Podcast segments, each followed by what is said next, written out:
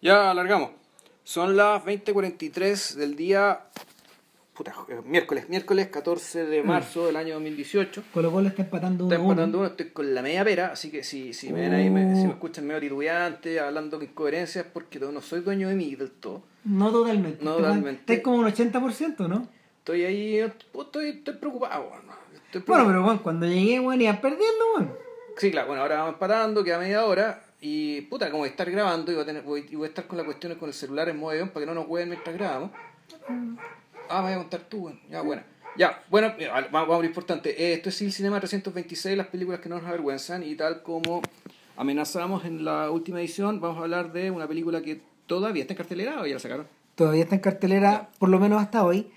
Me da toda la tincada que va a quedar en un par de cines todavía. Ya, Pero igual, Phantom Thread. Phantom Thread, el, el hilo fantasma. eh, ahora, en realidad es Phantom Thread, es hilo fantasma, viene, viene sin el artículo. Sí. Acá le pusieron el hilo, o sea, en otras partes, en, en España creo, le pusieron el hilo invisible. El hilo invisible, Sí, es como sí. lo del surcidor japonés. Ah, ¿Cachai? Sí, sí. ah, no sé lo que es eso. bueno. No, finalmente, es que el, el surcidor japonés, el, que, que hay un, hay un local en el centro de Santiago, el mito, es que esto, estos surcidores co- o sea, hacen todo con hilo, Cosen. co- cosen, no cuecen, No cuecen, cosen con hilo invisible. Es decir, Es, tan bonita la costura que no se ve. exactamente, Ya. esa es la idea. Y bueno, y el, el título le pega en los cachos a medio a medio al tema de la película también, porque finalmente eh, esto es sobre la trastienda de algo, lo que no se ve en general, lo que está escondido en principio, pero que para los protagonistas es demasiado visible.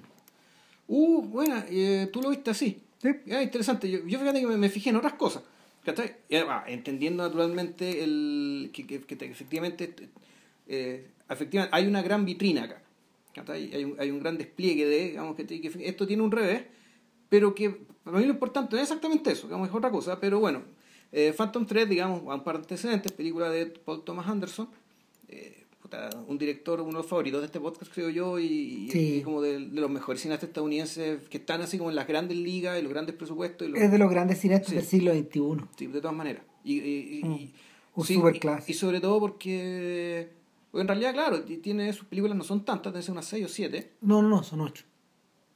Este es su octava. Es su la- octava película. Ya, Claro, pero contando la hueá rara que hizo Sí, la con- primera. Ya, que- Mira, a ver, eh, este weón tiene, este- para, para muchos la filmografía comienza en Boogie Nights, pero antes tiene Tiene una más. sí. una más. Claro que... mm, Ojo, que, que, que está en Cuevana, está, se la Sí, pueden ver. sí. No, de y tiene, un nombre curioso, o sea, yo, yo la vi en algún momento, se llama. Hard Date, pero para comercializarla en para comercializarla en video le cambiaron el título, le cambiaron el título del nombre, The Instant creo que se llama, pero Ya. pero tirar un Hard Date es como una jugada en los dados, es como Sí. 4 y El 4. cuatro y cuatro, creo que Duro, fue. digamos. El, el, el, Crab se llama ese juego, ¿no? Sí, Es el del este juego de los dados. claro, en, en los casinos, y es una película de casino. Sí. Si en el fondo es la historia de alguien que va a tratar de va a tratar de ganar lucas en un fin Ya. de semana y no y es un poco la a ver eh, es un poco la experiencia no es la búsqueda de una experiencia em, amplificada de la vida Ya. en el fondo es un sujeto con una vida gris que va Ya, que va a comprar, va, va a comprar intensidad al casino, como casi toda la gente que va al casino, digámoslo. exacto Ya. y, y la lo que ocurre finalmente es que la intensidad que él va a comprar es- no es la que recibe recibe otro tipo de recibe recibe otro tipo de estímulo finalmente Claro, pues bueno, esta es otra variante del jugador, pero en realidad el jugador No, po. parte ya parte desde la enajenación. O O sea, es, un, es un tipo que ya, en realidad, puta, yo la impresión que tengo cuando leo el jugador es que eh, no se sabe mucho, o, o tú no puedes inferir mucho cuál era la situación o el estado mental o cómo era la vida de este tipo, ¿cachai? Antes, ¿cachai? De la fiebre, digamos, ¿cachai? En la que estaba metido desde el principio del libro. y tiene que ver un poco Estamos hablando de la misma, ¿no? Dostoyevsky, sí. Claro. siempre, ya. claro el hay varias versiones de eso o sea está está por ejemplo una película de la misma época que se llama Rounders que es con Matt Damon Hay una con Matt Damon y con Edward Norton, ¿es la misma? esa Es Rounders la misma, sí. que en el fondo es de, de gente que va a probar los trucos Claro. Claro, estas más son películas de formación, pues se trata de gente Sí. muy joven. claro Yo me acordaba de una que es buena, que es muy buena, que es de Curtis Hanson, eh, Lucky You. ah claro esa fue buena. Esa con, eh, con Vanna, con Eric Bana. esa Robert es la última gran película de Curtis Hanson ahora la me- o sea, el- en general se, se acepta que la mejor película de juego de todos los tiempos es California Split Puta, que, que también que no también es como el nombre de otra jugada, ya no me acuerdo. Es, es- es algo que tú eh, creo que es algo que tú obtienes en las cartas, un. California Split. Y, y está protagonizada por George Segal y por Elliot Gould. Y es de Robert Altman. Y, y es la historia de dos sujetos que está partiendo en la película. El En el fondo, claro, y son, son, y, y son dos jugadores, dos, dos, dos destinos, dos sujetos adictos de alguna forma y que controlan su adicción de una manera mm, de una manera más o menos ah, tolerable para ellos, digamos, como que está ahí pero pueden funcionar. El problema es que cuando van a Reno, Nevada, no, no cuando van a Reno, eh, eh, lo pierden pierden la cabeza, ¿cachai? Y, y algo pasa ahí. O sea, y, el- y todo lo que parecía ordenado, de hecho, en Los Ángeles, en, en- en California, en sus viajes a Las Vegas, se va a la chucha. Ya. Y es un poco también, bueno, es un poco también lo que... eh, es un poco también lo que le pasa a ciertos protagonistas de Paul Thomas Anderson en la medida que uno los va observando en el tiempo. Un poco lo que le pasa a Dirk Diggler. Que, que, que al... Dirk Diggler, es Dirk- Dirk Diggler es varias cosas, eh, Boogie Nights es varias cosas a la vez. Pues una película de formación, Claro. es una película... Es un drama familiar. es un drama familiar y es una película sobre un trabajo también. Es un trabajo, es un negocio. Exacto. O sea, es un, Y- es un entorno económico y una forma de operar también que está en transición. Claro, y, so- y so- y sobre una, y sobre una persona que está especialmente dotada para el negocio. O sea, de forma natural. Y el buen no sabe. Lo, lo, lo, lo iluminan al respecto, lo inducen, digamos, y, y, y sin embargo esa inducción es el, el comienzo de su perdición. Se pone huevo, en el fondo es un poco la tragedia del hijo pródigo. Sí, es que básicamente es eso. O sea, y la el y no es distinto a lo que ocurre con algunos personajes de Magnolia. Eh, yo diría que una forma de dividir la, la filmografía de, de Paul Thomas Anderson en dos eh, es, es historias de hijos y luego historias de adultos. Ya. ¿cachai? Eh, ahora bien, la relación entre maestro-discípulo, entre padre e hijo, entre persona experimentada y, No, y persona y, inexperto, y- y inexperto, está presente a lo largo de toda su filmografía. Ya. Se va repitiendo en distintas configuraciones, pero yo diría que el ciclo se cierra, el ciclo se cierra después de Punch Drunk Love, que es como la película bisagra, porque no es ninguna de esas cosas. Claro, eh, eh, o sea, eh, interesante que en el fondo tú dices que en la película los hijos y los padres, pero, pel- eh, pero aquí los padres están ausentes. Y lo que tienen en sus años son esta, son esta nube, este enjambre de hermanas, ¿cachai? Puta, claro. que son una que en el fondo claro uno podría- son, son la presencia degradada ¿cachai? y, y abusiva eh, que reemplaza digamos, a esos padres que no están Mm. y que y, y- y la paradoja además que pese a ser mujeres está rodeado de siete mujeres el tipo no sabe cómo tratar con las mujeres El, o sea el valor educativo formativo en realidad ese enjambre no tiene ninguno mera castración no le pasaron cosas muy curiosas a Paul Thomas Anderson cuando hizo Punch Drunk Love. De hecho, eh, lo primero que hizo fue que como él quería escribir una comedia en algún momento, eh, a Adam Sandler no, no, no, antes de eso, Antes de eso, ya. antes de eso fue hacer la práctica Saturday Night Live. Eso fue hacer. Se ofreció, se ofreció, habló con Lorne Michaels y le dijo, puta, yo quiero venir a hacer esta weá acá. Me voy a sentar en la mesa de los escritores, me voy a sentar en la mesa de, mm, de la puesta al aire y toda la weá. Si te interesa, yo también puedo dirigirte un capítulo. ¿Cachai? Y el, porque en el fondo, eh, en el fondo este está, está un poco fascinado por la idea del slapstick y por, por la idea de trabajar como estructuras que vinieran de la comedia, no necesariamente siendo comedia. Eso es lo primero que pasó. Lo segundo es que eh, como medium, para poder llegar hasta allá, este weón utilizó las películas, las primeras películas dirigidas por Jerry Lewis. ya Y ahí de las el- que hablamos nosotros exacto, y ahí está el origen del tema de Adam Sandler. ya Entonces, cuando tú observas a Sandler, eh, Sandler también estaba interesado en hacer algo parecido. Y, en y- salir cercano digamos salir cano, cercano, sí. pero por ejemplo, la idea de las siete hermanas, eso es Lewis. La idea de esta pega media ridícula que él tiene, o de este lugar donde él trabaja, que en el fondo no es una, es un área de trabajo que le da, que en teoría le da plata, digamos, pero, pero que es imposible sostener, es rara, digamos, las cosas que ve, las cosas que ¿Quiere pasan. que trabajar un tema de cupones o no? ¿Que? No, ¿qué eh, no, no, no, este sujeto trabaja, este sujeto, este sujeto tenía una oficina, ya ni me acuerdo de qué, en un galpón, Sí. en un callejón, en un, en un back alley de, de, en, en Los Ángeles. Y para matar, el, para matar el tiempo, él compraba estas weas de cupones. Ah, ya. Y- cupones, ya. juntó tantos cupones que logró lo imposible. O sea, el- una de las promesas de los cupones era que te, te financiaban un viaje a Hawái si juntáis Que un millón. un millón de por ponerle ya. Claro. Y bueno, lo juntó. Entonces, también, también, ta- también está esta idea de como del, del control de lo imposible que tiene los Imposible. No, claro, y aparte esto de vivir en... De... Entonces eso a quién atribuirlo, digamos, el hecho de que este tipo realmente vivía en un, reco- en un recoveco del capitalismo, un, reco- un recoveco de la vida. En una cueva. Vivía en una cueva, digamos, en, un- en una, en, un- en un- en un- en una rendija, en un Es como. Herbert, Herbert Hoover, pues. Claro, o- y además el hecho de que anduviera como uniforme. Sí. ¿cachai? A lo Luis. Su traje azul, ¿ah? el traje azul, el blue. ¿cachai? Claro. Las cosas que le pasan, ponte tú. ¿Te acordás que se encuentra un piano en la calle? Puta, sí, weón.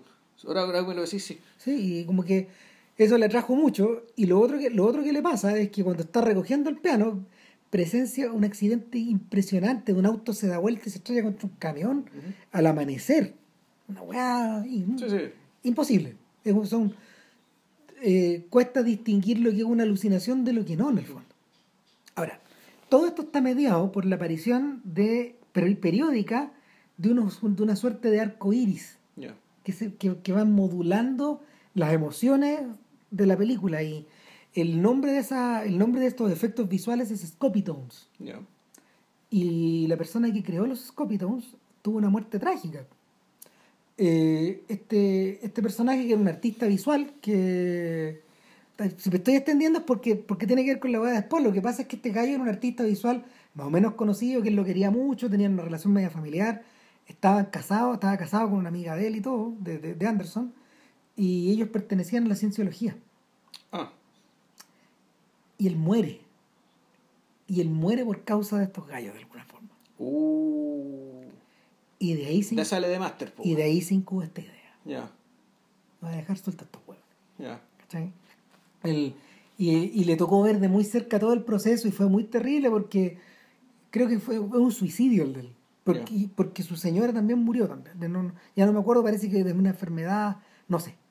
Pero el, el, en retrospectiva, Punch Drunk Love está marcada también por esta idea y por y porque gatilló algo finalmente que quebró todo esto. Eh, Y lo último, lo último es que haciendo la práctica en Saturday Night Live, Paul Thomas Anderson conoce a su señora. Ah, ¿Al final? No. No, no, no, No. no. Eh, ya había terminado esa relación, ¿no? Ya. Conoce a. ¿Cómo se llama esta comediante? Espérate. Eh, ella una, era una comediante como de esa generación, de la generación de Will Ferrell, Ya. de. ¿Cómo se llama? De, de Tina Fey. Es la generación de los 2000, que es probablemente la segunda generación dorada de Saturday Night Live. Ya. Después del original. sí, tiene. Claro, entonces eh, él conoce, él la conoce, a ver, Paul Thomas Anderson, wife. Vamos a Ya, buscar nos acá. estamos metiendo aquí en el. Ya. Bueno, hasta aquí estamos en el SQP, weón. De... Claro. Ah, cago, SQP ahora que lo pienso. Ya, estoy, Puta, estoy no, se- weón. De hecho, pues mirar cómo el Colo Colo fue, weón. No, se la vamos a ver al tiro. weón. Eh, espérate. Maya Rudolph. Maya Rudolph fue una comediante afroamericana. la que estuvo casada con Alan Rudolph, que era el discípulo de Robert Altman. Por eso se llama Rudolph. La- ay, no, ah, Y yo la detesto, weón. Yo me carga, weón. esta señora, claro. Sí, porque- pues, puta, y eso que hizo ha hecho buenos papeles choros. E- Ella era la No prostituta de. de- Puta, pero no la aguanto, weón. Bueno, eh, ella, claro, era la, la prostituta de Idiocracy. Sí, por si se acuerdan. Toda la razón. Ah, diablo, es hija de Minnie Riperton, weón. Minnie Riperton es una cantante de soul importante. Ya. de los 60. No, no, no, no, estuvo casada con Rudolf. Ella es hija de un señor que se llama Ah. Richard Rudolph, Ah, un compositor. Y claro, su padre es un judío nazi Y su madre, bueno, es Minnie Riperton, que es Que afroamericana. afroamericana. como Entonces- como. Bueno, la cuestión es que conoce a Maya Rudolph, se casa con Maya Rudolph, tiene tres hijos con Maya Rudolph, o cuatro creo. Ya. Y un día, que está, un día que estaba, mm, ¿cómo se llama? Un día que estaba con gripe este weón. Y Maya Rudolph, eh, 77 minutos, empate 1 a 1. Sí, uno a uno. Eh, un día que un día este, que este weón estaba cagado con la gripe, eh, entre medio de las weas que está pensando, de las alucinaciones que tiene, de todas las weas, este weón se, este pregunta, puta, esta sería la ocasión perfecta, weón, si Maya Rudolph se quisiera deshacer de mí, weón. Me podría estar envenenando, weón, de hecho. Empezó, se pegó pegado con la idea. Y ese es el origen de Phantom Thread. Y, y nada, pues claro, es una, es una relación que ya no sé, debe tener más de 10 años. Entonces, claro, no es un matrimonio, no es un matrimonio joven para los estándares actuales. Sí, pero, y, pero tampoco tienen, tampoco es la diferencia de edad que tiene la película, que, que hay en la película, en Phantom Thread, que también es un factor súper importante. Claro, no, O tampoco. sea que es clave, que más que importante, es clave. Eh, La película creo que en realidad Ahora, se trata de eso. Eh, última, último, último factor antes de meternos en el, en el segundo por Thomas Anderson. Eh, bueno, buena parte de la buena parte como de- del prestigio de Anderson viene del 1-2 de Boogie Nights Y Magnolia. y Magnolia. Puta, y Magnolia la estuve mirando el otro día. Es una maravillosa, la mecánica de la película es maravillosa, donde está gastada probablemente eh, en estas situaciones extremadamente estridentes o dramáticas. Eh, y que te marcó una generación completa de cineastas, incluyendo varios cineastas del novísimo cine chileno. No, yo me acuerdo, yo me acuerdo la, la impresión que, que hacía como ahí en la gente, ¿cachai? Era una especie de, de experiencia muy plena. Claro. Experiencia cinematográfica muy plena. Es como comerse una comida con cuatro platos. Como Arriba Magnolia, yo creo que es como, a lo mejor era una comparación extraña, un poco el equivalente de lo que fue para los 60 ir a ver La novicia rebelde. ¿Cachai? Otro tipo de espectáculos totales, ¿cachai? Y, Sí. eh, de, de otra manera, eso sí, ¿cachai? Pero, Claro. pero de, una, de, una, de, una emociona- de, una de mucha emocionalidad, pero además con muchos registros en simultáneo, ¿cachai? Con- Es lo que a Vilche y a mí nos pasa un poco con Casino. Que, que no siendo tan tan buena película, provoca un poco esa sensación de realidad aumentada.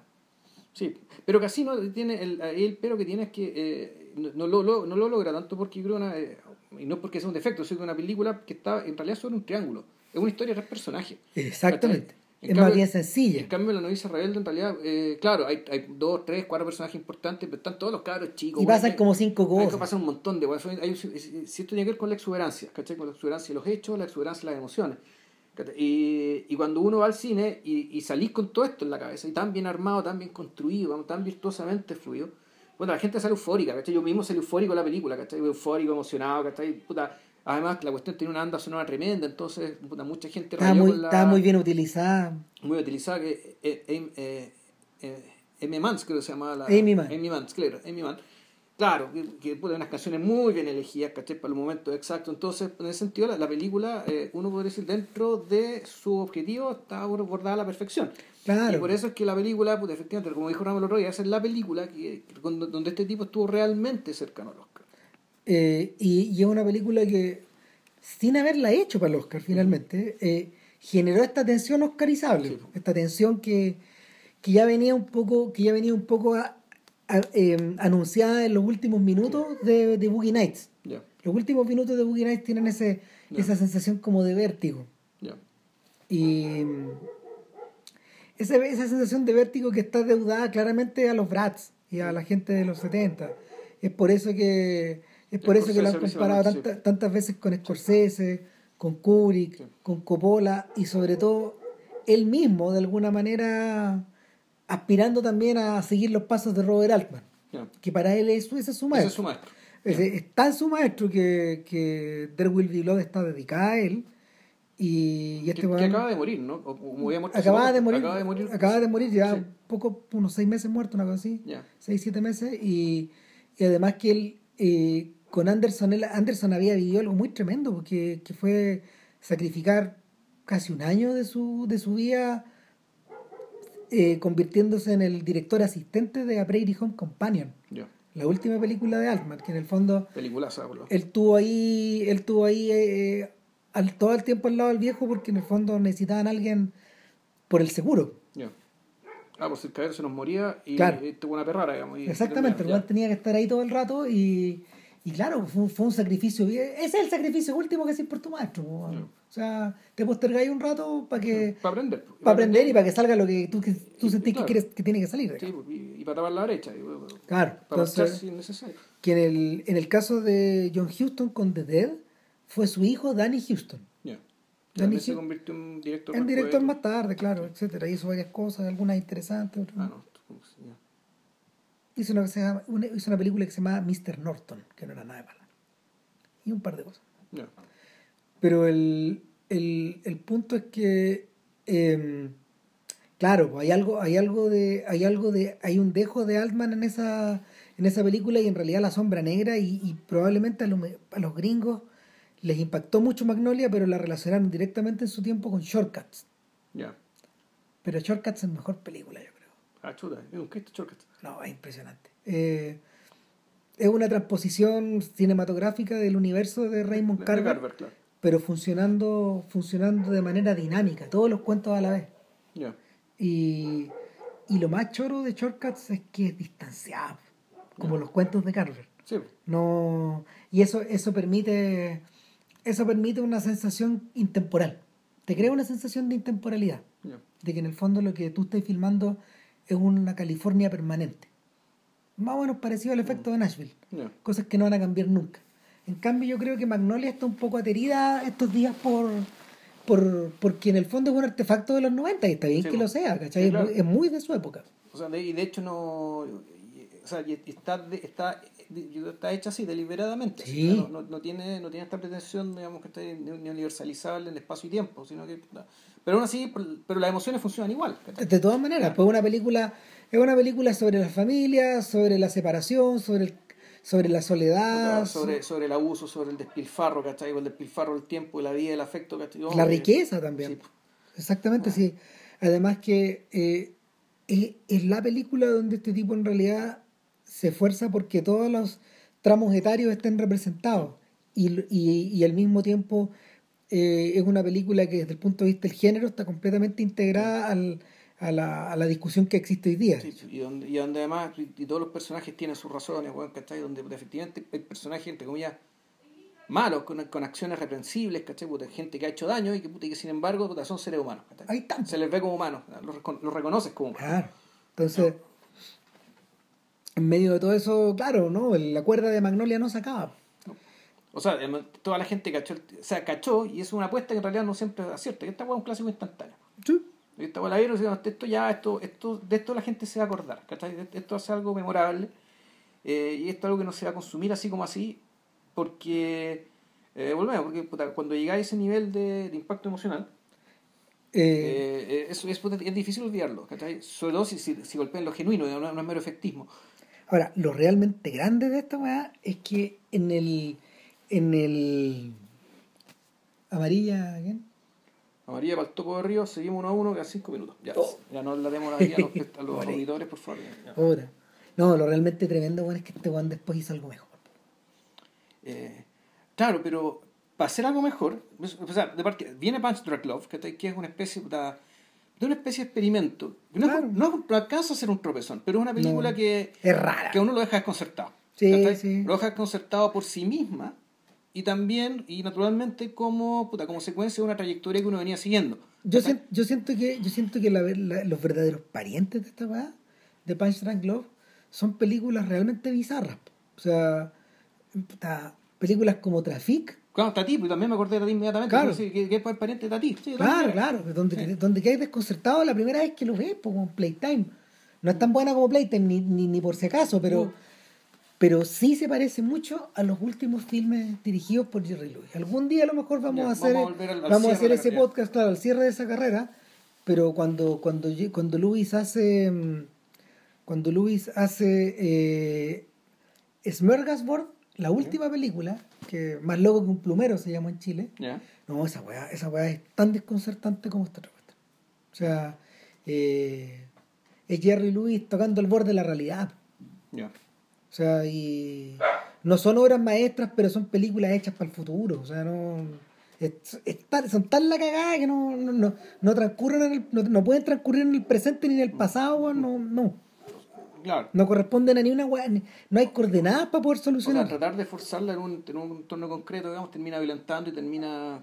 no, eh, no, no Claro, ahora, el Punch Drunk Love, eh, eso sí, yo creo que, claro, uno, uno dice, ¿a qué, ¿a qué se parece esta cuestión? Sí, se parece a ti. Pero tiene el pie forzado de que, en el fondo, es una comedia romántica que no es comedia. Claro. O sea, el- es pariente de esto, pero en- uno no puede explicarse sin la existencia ¿cachai? de una tradición larga, corta, buena o mala, como queramos decirle, de lo que es la, la historia romántica y como antes esto pretendía ser comedia de la comedia romántica. Claro. Pero una comedia romántica que, volvemos, no es comedia O sea, pese a que tiene su estructura y que quiere tener. O sea, al fondo, como bien decís tú, ¿cachai? Fue, a escribir, fue a aprender comedia, ¿cachai? Para aprender de las estructuras cómicas, pero, Pero no, no, es, no pero necesariamente generar el efecto cómico, en- entendido como "Ah, que la gente se ría, o que los pulmones se vacíen de cierta manera. o sea, es tan así que en el fondo eh, su, su, su melliza en la carrera de Adam Sandler es 50 50 first dates 50 first dates. La- las 50 citas de las 50 primeras citas ¿Y esa cuál es? Puta, es una película que transcurre en Hawái de hecho y Ah, no, pero espera, espera, espera. y- Ese es con la Drew Barrymore, esa Claro. es la nativa que pierde la memoria. claro pero está ambientada en la misma parte donde esta weá termina finalmente es bien ridícula la weá y lo lo a ver no es mala película no, No, es mala de hecho, una de las películas favoritas de Doña Lina, no es mala que película por lo demás no le gusta que la mencione, la vamos a mencionar igual. mandamos saludos Un Saludos, sí. Bueno, el punto es que en 50 First Dates, dates lo que tú tenés es una y otra vez la repetición de la misma escena en distintos contextos. Sí. Y como, como experimento está divertido y está bien ejecutada la. Sí, No, bueno, pero no, claro, y aparte que él va precisamente eh, va, va contra la sabiduría la, la- la sabiduría popular acerca del amor, que en el fondo que el amor no puede ser rutina. Y aquí al revés, para mantenerse, tiene que ser necesariamente una repetición Bueno. industrial, un día tras otro igual. y es pega. po. Claro, Este y eso es pega. Claro, este Y- claro, tiene elementos del día de la marmota también y toda la. Sí, exacto.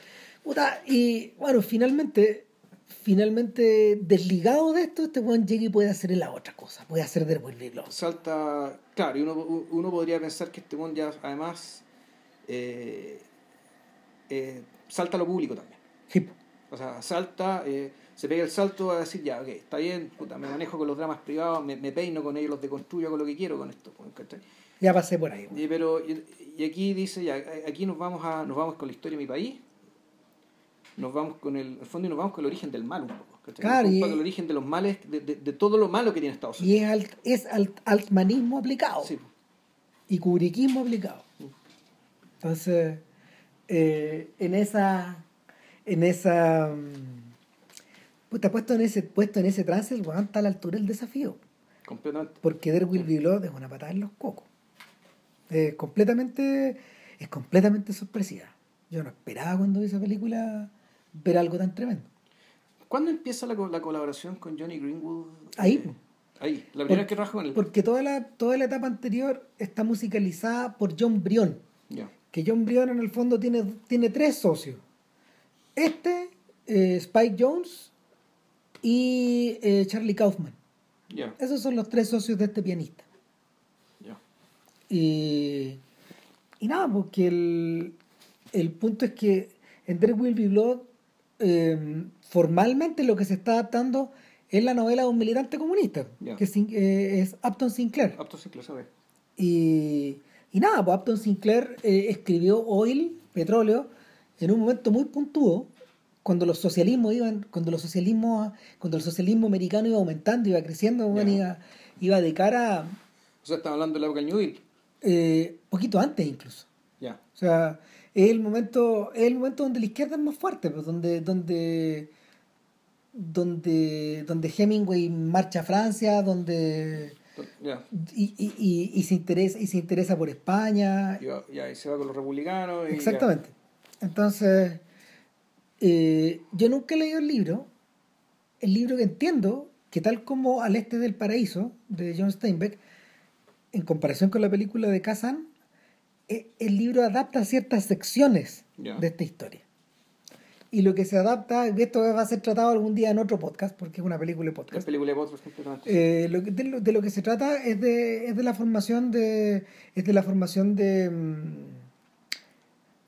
a ver, es de la creación de un, de un millonario por un lado de, un, de un Robert Baron. Sea, eh, este, Eh, sí. es este es el perfil del, del gran multimillonario estadounidense del cambio de siglo, que está ahí. Que era, pero claro, y que lograron su fortuna buena parte a partir del robo, el engaño, por, eso se llama, por eso se llama los Robert Barons, o a través de monopolios que está ahí ganados por malas artes. Claro, eh, pero la diferencia, la diferencia que tiene nuestro personaje es que, eh, al contrario de lo que ocurre con los Robert Barons, que rápidamente desplegaron su influencia en el ámbito público, este weón se encierra. Eso es lo que pasa. A ver, pero lo que pasa es que para mí eso queda un poco. A ver, yo creo que una de las.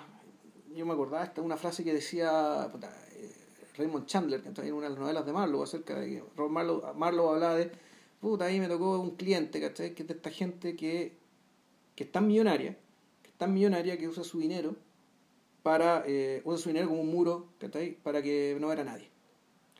su dinero es un tremendo muro, ¿cachai? Eh, usa su dinero como una tremenda barrera, digamos, que para alejar a los demás. O sea, es el personaje, es el personaje de, de, de, de Largo Dios. Claro, y, y, eso, pero ahora, eso no quiere decir que a través de Middleman otras cosas sigan ejerciendo influencia en el mundo. Por cierto, eh, eh, Noah Cross en Chinatown. ¿Te acuerdas del personaje de John Huston? Que hay gente que no aparece. No, Y tienes que hacer un tremendo esfuerzo para poder verla. ¿Cachai? Porque, porque, porque está, usa, efectivamente, usa el dinero para pagar gente que aparezca por ella. Exacto. Ahora, eso no quiere decir que no, no, no generen, que no tengan efectos digamos, que en, en, la, en la vida pública. Entonces, su reclusión como individuos no, no, no, implica necesariamente una, una renuncia a influir por todos los medios que puedan para proteger su propia riqueza. Ahora, em, ahí está el personaje. Por otro lado, la película es acerca del despliegue, el, el despliegue planetario del capitalismo. Mm.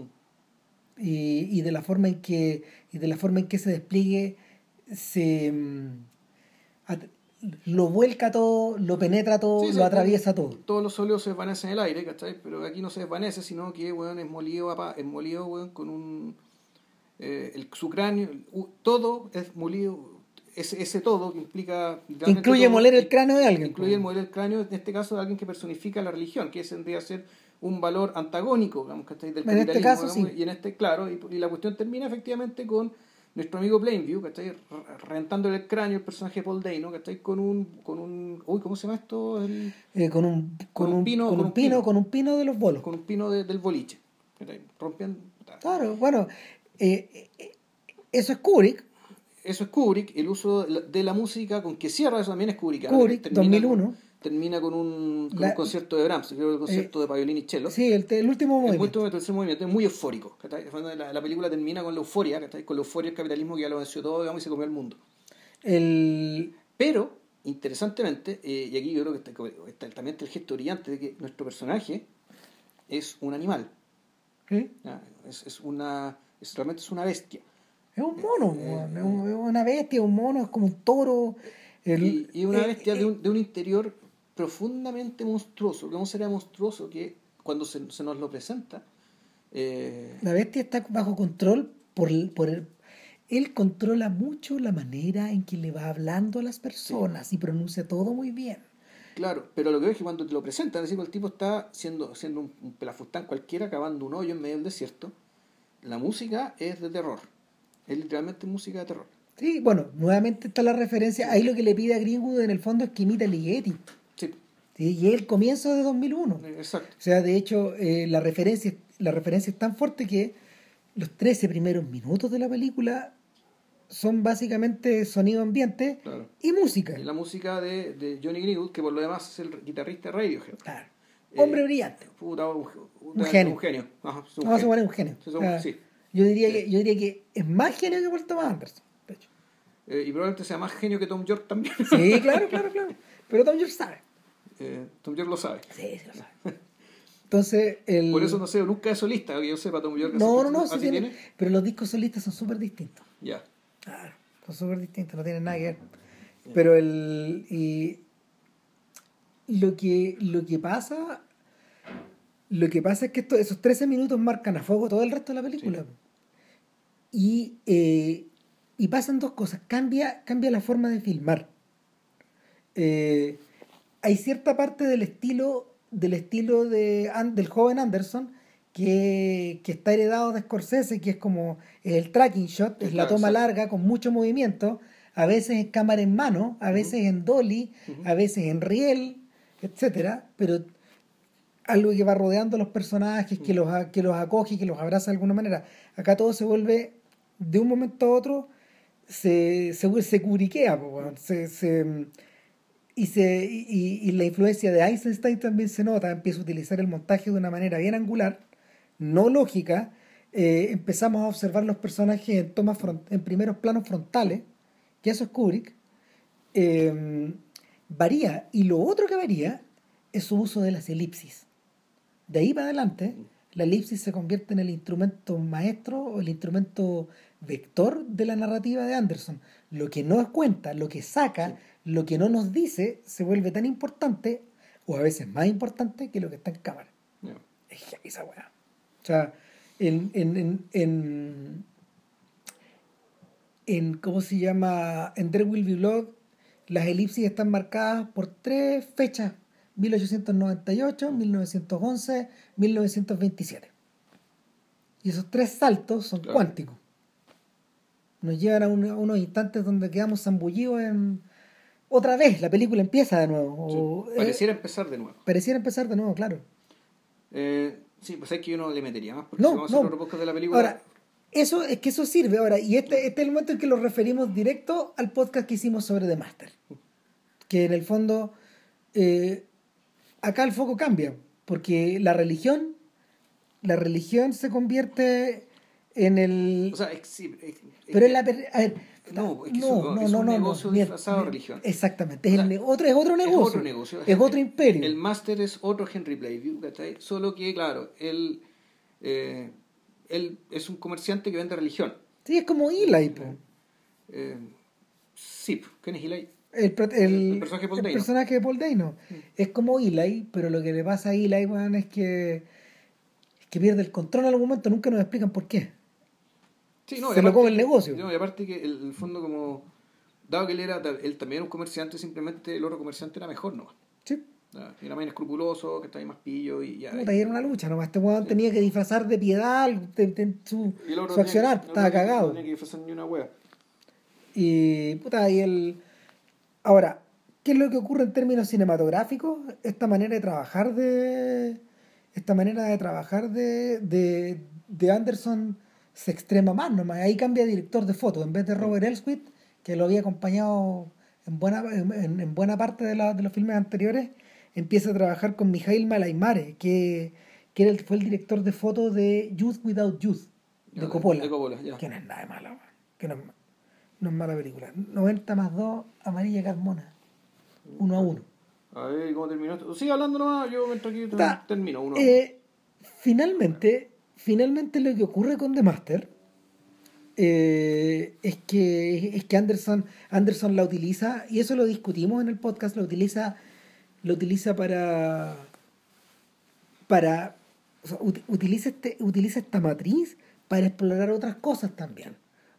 Y probablemente lo más importante que empieza a explorar y que está encarnado en el personaje de Joaquín Phoenix y es la idea del drifter. Eh, sí, es la idea de este personaje sin casa, de este parásito, de este weón que chupa, digamos.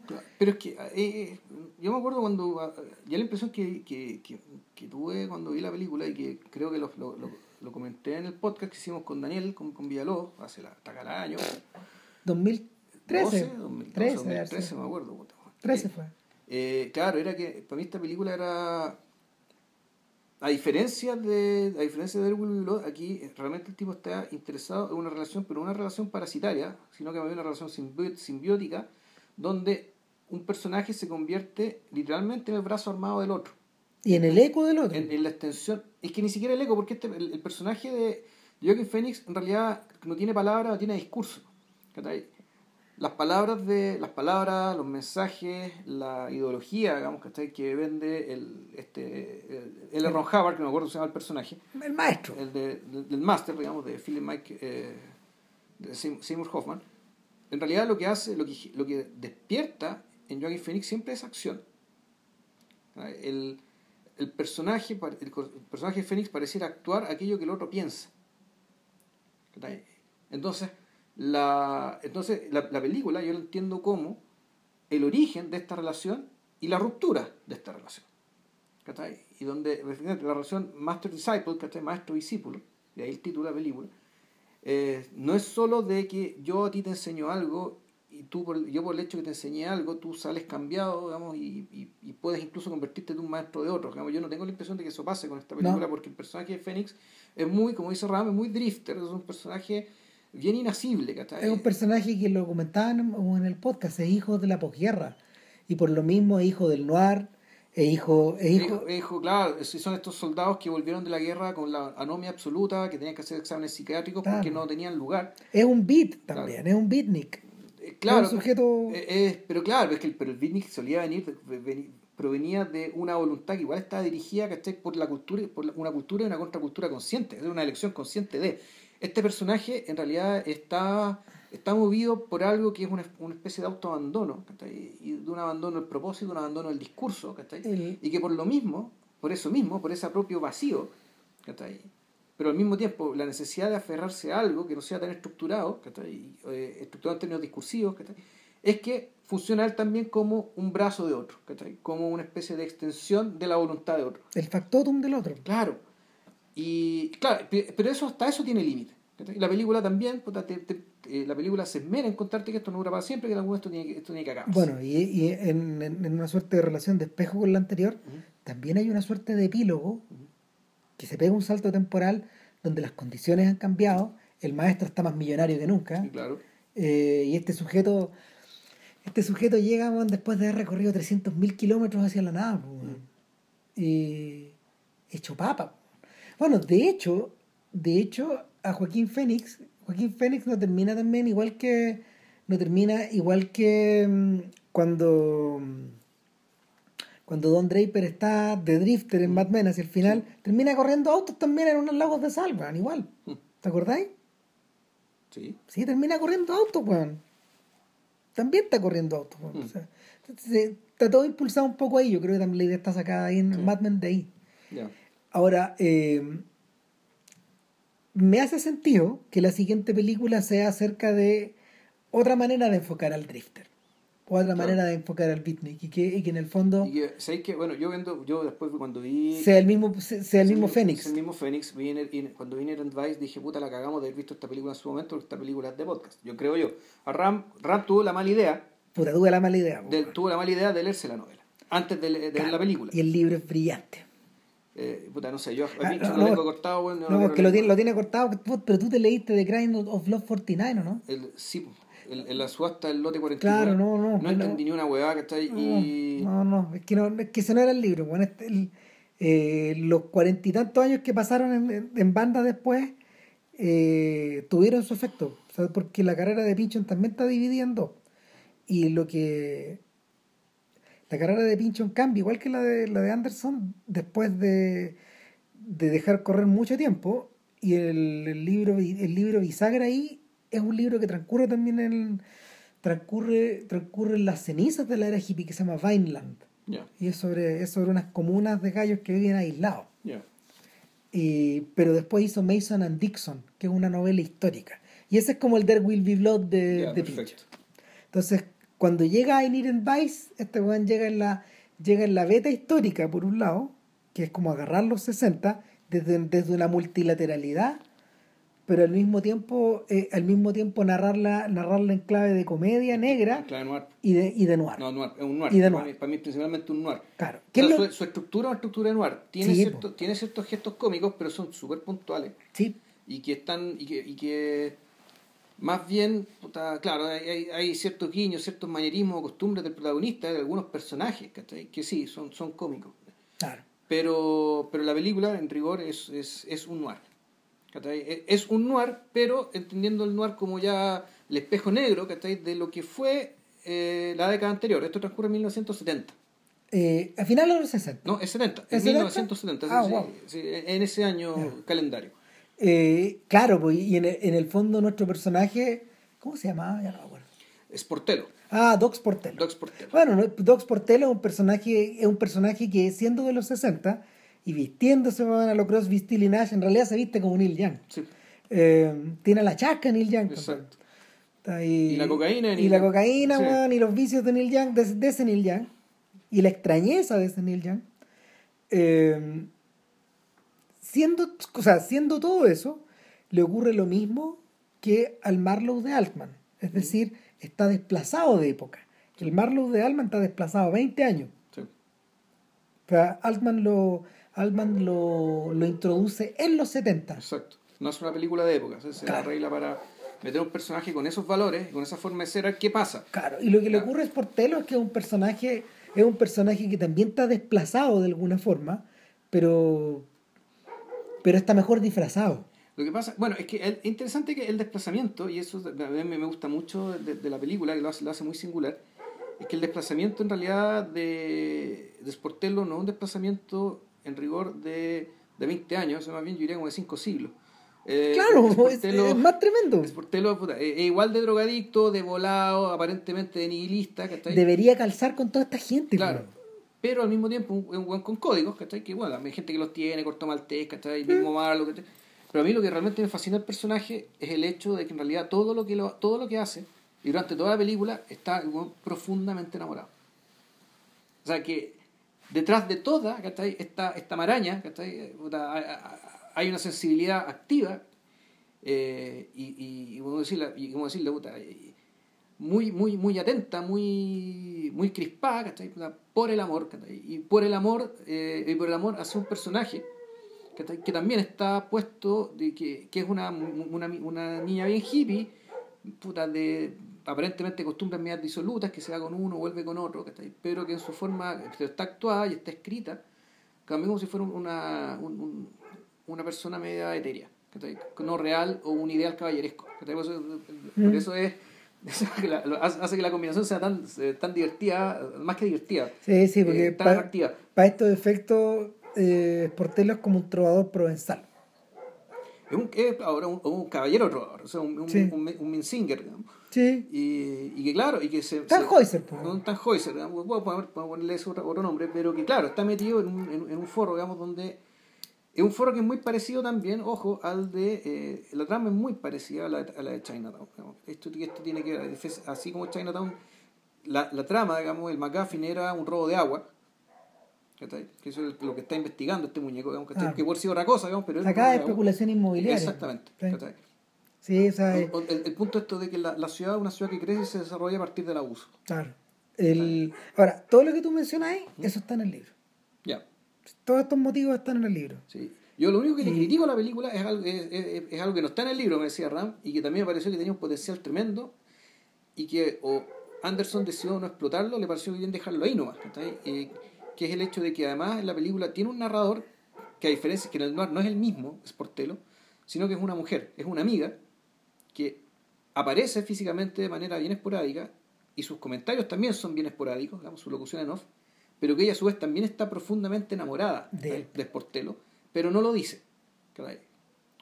Tampoco lo dice. Entonces, eh, puta, yo creo, yo a veces pienso, eh, puta, me habría gustado más saber, saber más de esto, de la relación entre estos dos, pero al mismo tiempo uno puede decir que no, que en realidad con esa presencia basta para envolver este noir, ¿cachai? Mm.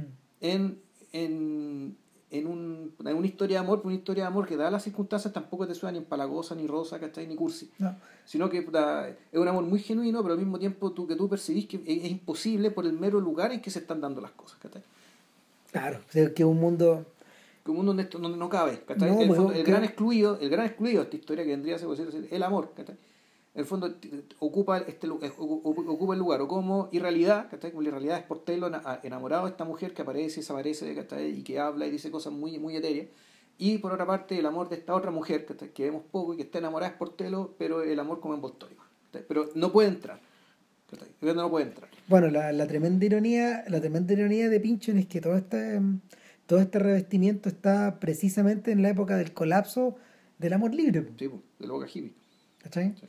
Y O sea, así- como, claro, ¿quién era George, Bataille que dice cuando decía esto que el sexo está en todas partes menos en el sexo? Hasta que se podría aplicar lo mismo, que el amor está Sí. en todas partes menos en el amor. menos ahí. Ahora, no es mal punto de partida para empezar a hablar de Phantom Thread recién, digamos. Sí, ¿cuánto llevamos? Oh, Ah, la concha, la lora, pues, siempre si llegaron hasta acá, weón, es porque no tuvieron paciencia, bueno, porque en realidad quieren saber qué pasa con, con el hilo No, fantasma. no, y además, y ojo, que para mí esto es una definición de podcast. Yo, yo prometo, digamos, cada vez que salga una película por Thomas Anderson la voy a ver o en el cine o la voy a piratear al tiro, ¿cachai? Porque yo sospecho que nos va a pasar lo mismo que con Mike Lee y con Robert Scorsese. Sí, lo mismo. Con- con- perdón, con... Vamos a Con seguir. Scorsese, sí. No, con Scorsese Con- seguir, pero con seguir, Mike, seguir, eh, seguir. Con Mike Lee también pasa. Nos Sí. pasa también con Kiarostami, pero, pero eso es por más decisión personal. No, weón. Que le da, se me olvidó el nombre de Martin pila. Mar- Scorsese. sí, se me, se me olvidó el nombre, el nombre de pila Scorsese. Pobre viejo. Pobre Puta la weón. Pobre Entonces, diablo, el punto es que probablemente, si nos tienen paciencia cada cierto tiempo, va a hacer un podcast de la última película de este weón, porque No, esto es realmente muy grande. Claro. O sea, el, lo que yo le decía a JP, se lo dije la tarde después que vi el hilo fantasma, es que puta, era un tremendo alivio entre medio de toda la caca del Oscar. De la digamos. el Oscar. Claro. O sea, entienda, ¿no? No, no es que todas las películas sean malas. No, no, la caca del Oscar es la idea de, de Ese este... es, el- el fondo la sensación del evento y la Puta, preocupación de que gana esta, gana esto. Resulta que esta película está. Bueno, Dunkerque yo creo que también está un poco por arriba, pero por otras No, razones. pero esto está más Pero esto está más arriba todavía. Está más arriba que no, Dunkerque, naturalmente. o ahí sea, queda, queda, queda, queda claro que hay una decisión consciente de medirse con esta otra gente. No con esto, weón. O sea, el, en términos de Oscar, Lady Bird y The Post son películas dignísimas. Ya. ¿Cachai? Y, y Spielberg demuestra lo maestro que es con The Post y lo buena que le sale una película muy simple y muy austera y, y muy modesta también. Es un filme de época y un filme de género y, y está muy bien. Pero, pero la, lo fascinante de, de Phantom Thread es que no está, ya no está pensando. en Estaba pensando en otra cosa, pues, No, está en otra. pues, claro. Está en otra. O sea, volvemos. Yo creo que sí me gusta esta película que. Yo, ah, puta, perdón, me autorreferente, pero yo, puta, yo respeto mucho a la gente que. y, eh, mi forma de decirlo es que le agrega cartas al naipe, es decir, que trata de contar cosas de las que nadie antes había hablado, o nadie antes había hablado de esta manera. Y claro, para eso está este podcast, po, Entonces- a buscar esos personajes. Claro, y no son muchos, ¿ah? No. Y no son muchos. Bueno, de, de hecho, eh, también yo siempre defiendo a Nolan, ¿cachai? Puta, que lo a su película, no- Nolan trata de agregarle cartas al naipe, ¿cachai? Con historia alambicadas, que puta, las películas son muy largas, que tiene que explicar la, la weá que quiere contar. Puta, sí. ¿cachai? Pero, puta, igual la weá se respeta, ¿cachai? Porque básicamente no te quiere contar más de lo mismo. ¿cachai? A veces le sale, a veces no, pero no quiere hacer más No hay chaya, weón. ¿Cachai? Eh, pero Anderson, yo creo que eh, con There Will Be Blood, efectivamente, ha- hay un género, hace un hace un- eh, realiza una película de género biográfico de una manera completamente distinta, con una ambición bien distinta. Claro, el- la- eh, en, un, en un pequeño paréntesis, después de haber visto Deadwood, Ya, ahora yo entendí por qué Daniel Playwview es así. ya. Porque Deadwood, Deadwood es de 2003, 2004, 2005, o 2004, 2005, 2006, antes. Desde anterior. Claro, y el, y el personaje de George Hearst, el padre de William Randolph Hearst, Hearst, ¿eh? es decir, la inspiración de Citizen Kane, George Hearst es como Daniel Plainview. Está filmado y sus diálogos beben, los diálogos de Plainview beben de ahí. Eso de que odio a la gente, de que la gente me causa problemas, de que me tengo que morder la lengua, estas las dice Hearst. Eso está ahí. Yo creo que eh, yo creo que eh, eh, Deadwood es una de las fuentes también de, de Deadwood. There Will Be Blood, ok. Claro, pero ¿qué es lo que pasa? Lo, lo- la singularidad de Be Blood y, y la singularidad de Deadwood son distintas. ¿Cachai? Habla del comienzo de la sociedad moderna y de la y de la mm, de la urbanización y del fin weón, de las, del, del, del, del aire salvaje. Que es un tema del, de- que es un tema del, Que- que- del que un- que western. un tema recurrente, o sea, Claro. el- el- esta película que siempre citamos, que es la, del, la, Sí. la, la vida, Da- la vida y muerte del juez Roy Bean, ponte. My Darling Clementine. Ya, sí. Claro. Pero, pero la gracia es que la gracia es que Deadwood tiene tiempo para desarrollarlo hasta las últimas consecuencias. Llegar hasta el final. En cambio, esta otra es sobre otra cosa. O eh, es, un es un tema mirado desde más arriba todavía. Y, y eso pasa con Phantom Thread. O sea, cuando. A ver, cuando la película comienza, uno, uno que ya en realidad tiene como incorporado eh, un montón de un montón de historias, un montón de formatos de historia, uno lo identifica de inmediato. Eh, la película la película comienza en el fondo el día que el día que nuestro protagonista eh, Reynolds Woodcock puta, comienza comienza a deshacerse de una musa Sí. y, y le molesta man, cómo se ve lo que habla Sí. la manera en que come Se le aburre, ya perdió su valor de uso. claro sea, y, y, y cómo se llama, y, y su hermana, eh, Cyril, que es Leslie Manville, una actriz de de, Mike Lee. de Mike Lee, eh, con la que él con la que Anderson de verdad quiere colaborar después. eh, la, ella se da cuenta de inmediato. Sí. A ver, porque ¿qué, qué tenemos acá? En el fondo aquí tenemos el- lo, lo que te muestra la película y co- como te lo filma es una rutina. Entonces, la rutina es un micromundo, ¿cachai? De un, y, y este micromundo eh, naturalmente está gobernado por el sol y el sol es este Es Woodcock. es Woodcock, que es Eh. un, un, un modisto de muy alta costura, de muy alta costura que tiene entre sus clientes puta, a la gente más distinguida de Londres, esto transcurre en Y Inglaterra. a la realeza europea. La raza europea también. Después te das cuenta que después la cosa empieza A escalar. lo muestra a poco, Claro, esto- esto va- en principio, puta, a la, a la Claro, gente este trabaja a un muy, gran- muy alto nivel. en muy alto nivel y es, y es claro, es, un, es una marca.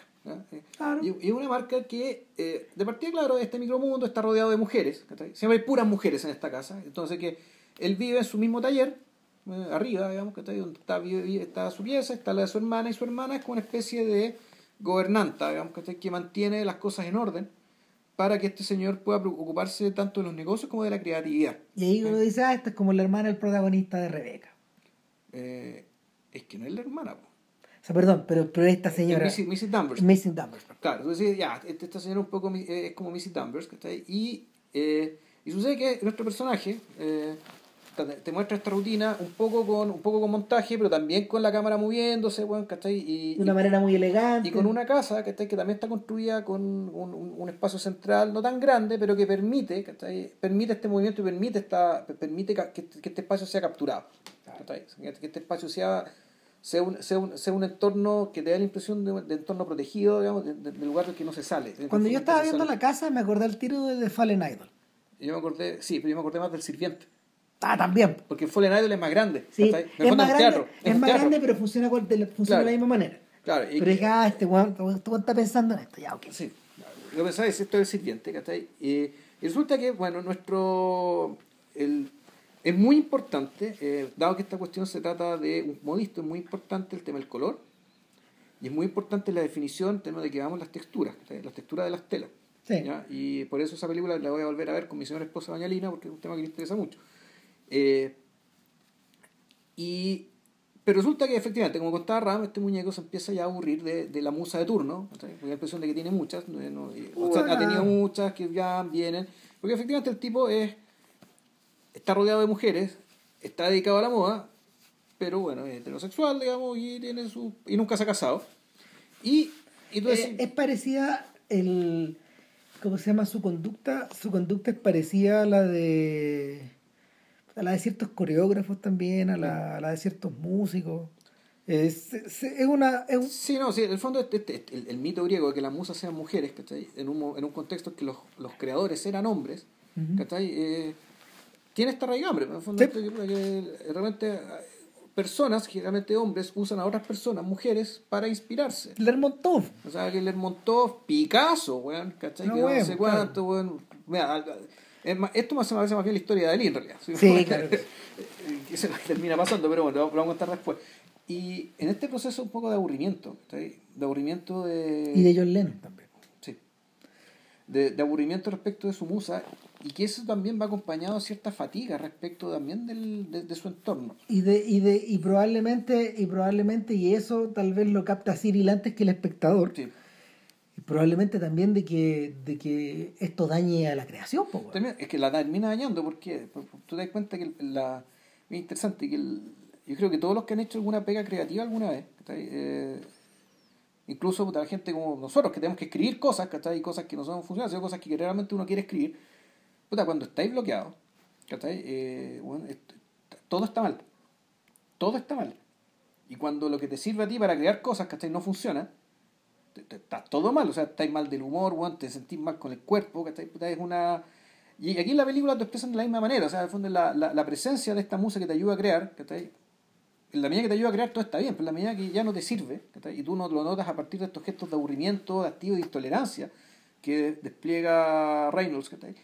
Es porque, claro, e- efectivamente, en la, esta, este, este personaje que te lubrica, en el fondo, que lubrica tu engranaje creativo, ¿no? Está, puta, al fondo todo empieza a crujir. Este weón deja de comer, weón. puta, deje comer, deja de no, no aguanta a nadie. Por eso es que su hermana, que como bien dice Ram, dice, no, lo, lo, lo capta antes que todo dice, "Bueno, ¿por qué andas ahí al campo? Ándate un rato. Arráncate un rato, bueno, Y, límpiate, líbranos de tu presencia también, Sí, de- weón. de, digamos. tu, de tu enajenada presencia, weón. Claro, entonces, weón, puta el weón, en una escena también sacada de la naranja mecánica, weón, le agarra su Jaguar, weón. Un Jaguar del año, claro, un Jaguar del año 50. y de- Puta, claro, el La weón. película nunca, la película tiene que te hace adivinar en qué época está, Sí. está ambientado. Porque tú decís, esto puede ser los años 30, 40, 50, tranquilamente. Ese, Claro. es el rango. Esto, es mediados de los 50. Claro, pero eso te vais dando cuenta Sí, después, porque por la referencia respecto de la guerra, o si sabéis mucho de moda de peinados, ¿cachai? Femeninos sobre Ubicáis, todo. porque en te el podéis dar fondo. cuenta, pero uno el- que es medio mandril no, no, no. No, claro, cero. eh, los, los diarios británicos han hecho su agosto, weón, puta, buscando los modelos de estos compadres. Ya. Y hay como dos o tres reales. O sea, Sí, eran muy distinguidos que trabajaban, digamos, en este, con esta misma lógica. o sea que había los verdaderos Reynolds Woodcock que, que Sí, hubo claro. en Londres en los 50. Claro. Ok. y, Pero este guion original, esto es guion de Paul Thomas Anderson. Sí, no claro. que esto no estaba No, no en una está basado en novela en una hueá. ¿no? Esto no, claro, pero como que, como que él se inspiró. Entonces, Ojo, la escena del Jaguar también está filmada de una manera moderna. Parece estar acelerada. eh, es que no, lo que pasa es que lo que pasa es que donde pone la cámara es la misma, el- es como el techo del auto. Ni siquiera, no, no, está como en la. En la... en la punta, en la nariz, en la nariz del auto. Ya, Y el, al filmar la nariz eh, recrea esta escena de Alex Delarge, ya, manejando por esta, por esta, por estos caminos campestres a toda, a toda velocidad. ya. ¿cachai? Y en el fondo está esta Pero idea. yo tengo la impresión de que el auto sí se ve. No, sí se ve, pero es la nariz. Pero es que está filmado tú con un, con un lente ¿Ya? que te permite ver los bordes. Que, no, que el auto se- igual se ve grande, se ve una sombra, una cosa negra. digamos, que, Es que no es tan grande el auto, Ya. No es tan grande el auto, ni es tan grande el camino. O sea, Sí. son esos típicos autos donde el, donde, el, donde el conductor se ve como más grande que el auto. No, claro, y, y donde el, el auto parece, lo que recuerdo que tengo, se ve constreñido, ¿cachai? que un- el auto oscuro, el camino no tanto, el borde también es oscuro. Sí. Entonces, claro, es una oscuridad eh, constreñida por otra, Sí, pues otra antes, oscuridad. antes, antes de que se produzca el asalto, Alex va arriba del auto con, con sus amigos. Y va por estos mismos caminos que son en una pura dirección. ¿no? Entonces este buen se detiene eh, en un restaurante al paso y ahí la ve. Eh, puta. Y la ve, y la ve, y la ve. y la- Claro, y la ve y no la puede dejar de mirar. Y él ya se da cuenta que lo están mirando, se acerca y lo atiende. Claro. Y como que mm, como que ambos entienden rápidamente qué va a pasar, digamos, y ella, ella le, ella le desliza su, su, su nombre en una servilletita. Mi nombre es Alma. Alma, exacto. Y, Y él, y aquí, claro, y aquí la diferencia con Rebeca se abre al tiro. claro. Inmediatamente. ¿Por qué? Porque cuando el personaje de Winter, ¿cachai? No me acuerdo si es Robert de Winter o algo así. Creo que es Robert de- Richard de Winter. Richard de Winter, eh, Laurence Olivier, conoce a, a al- re- a- perdón, a, la chica, a la, digamos, a la chica, eh, que no tiene nombre, como tú bien que decías. que es John Fontaine, el personaje de John Fontaine. Uno ve la película, ah, vio la viola. Yo la vi ahora por segunda vez y me di cuenta y me, me azotaba la cabeza en la muralla por Hill, ¿cachai? ¿Cómo no me di cuenta primero es que la película que el personaje John Fontaine no tiene nombre? Es Mrs. de Winter. Es Mrs. de Winter. Primero es, no, no la nombran, ¿cachai? Ella es mi acompañante, cuando la- está acompañando el fondo de, de acompañante pagada de una vieja mierda, ¿cachai? Una vieja, eh, una vieja con plata gringa, digamos. Pues esto ocurre en Monte Carlo. Y la presentan y qué sé yo, tú, tú la nombras, después ella se, se casa con De Winter para ser Mrs. de Winter y nunca se le nombra, nunca aparece su nombre de pila y creo que tampoco su apellido soltera. No tiene nombre, weón. Y ojo que en la novela es igual. No es que la haya leído, lo leí en Wikipedia, bueno, disclosure, digamos. Si la voy a mentir, culpen a Wikipedia, no, no es un carril mío. Entonces, claro, y aquí inmediatamente, ¿cachai? Para mí, digamos, ¿cachai? Se rompe la comparación con Rebeca, ¿cachai? Porque claro, después en algún momento hay, hay un, hay un conato de enfrentamiento, ¿cachai? De, Con Cyril. con Cyril, pero eso importa poco, ¿cachai? No, no, De además hecho, que... una de- las críticas que yo le podría hacer a la película es que, siendo una tremenda actriz, Leslie Manville, yo creo que ese, ese papel es un papel que termina siendo muy poco importante ¿cachai? para el contenido, para, para lo realmente importante que pasa en la Es que a película. mí me da la sensación de que es un faro de luz. O sea, sí, que- es que una te- pista falsa. Que te distrae. Una pista falsa. Un, algo Y para eso está, digamos. Claro, el problema es que eso hace que el personaje sea siempre igual, que el Sí. personaje no tenga arco. sí, sí. Siempre cumple la misma función, siempre lo mueven los mismos valores. El, el personaje, el personaje de, de Kieran Hintz en El Socio, en There Will Be Blood, el Ya. factotum de, Sí, sí. de Daniel Plainview, ¿te acordáis? Este sujeto que siempre está al lado de las reuniones, Ya. este miembro de confianza. Increíblemente, fíjate, me acuerdo poco porque creo que en aquel entonces, mm, O sea, sí, yo conocía a Kieran Hines en aquel entonces. Pero bueno. Bueno, eh, el personaje cumple esa misma función. Te da la sensación de que va a ser más importante. De- Porque la, la cagada venís por ahí, digamos. que Claro, pero está mejor escrito, porque, porque el, ese nivel de amenaza o las cosas que hace o el papel que juega finalmente siempre, siempre va al ritmo de la música.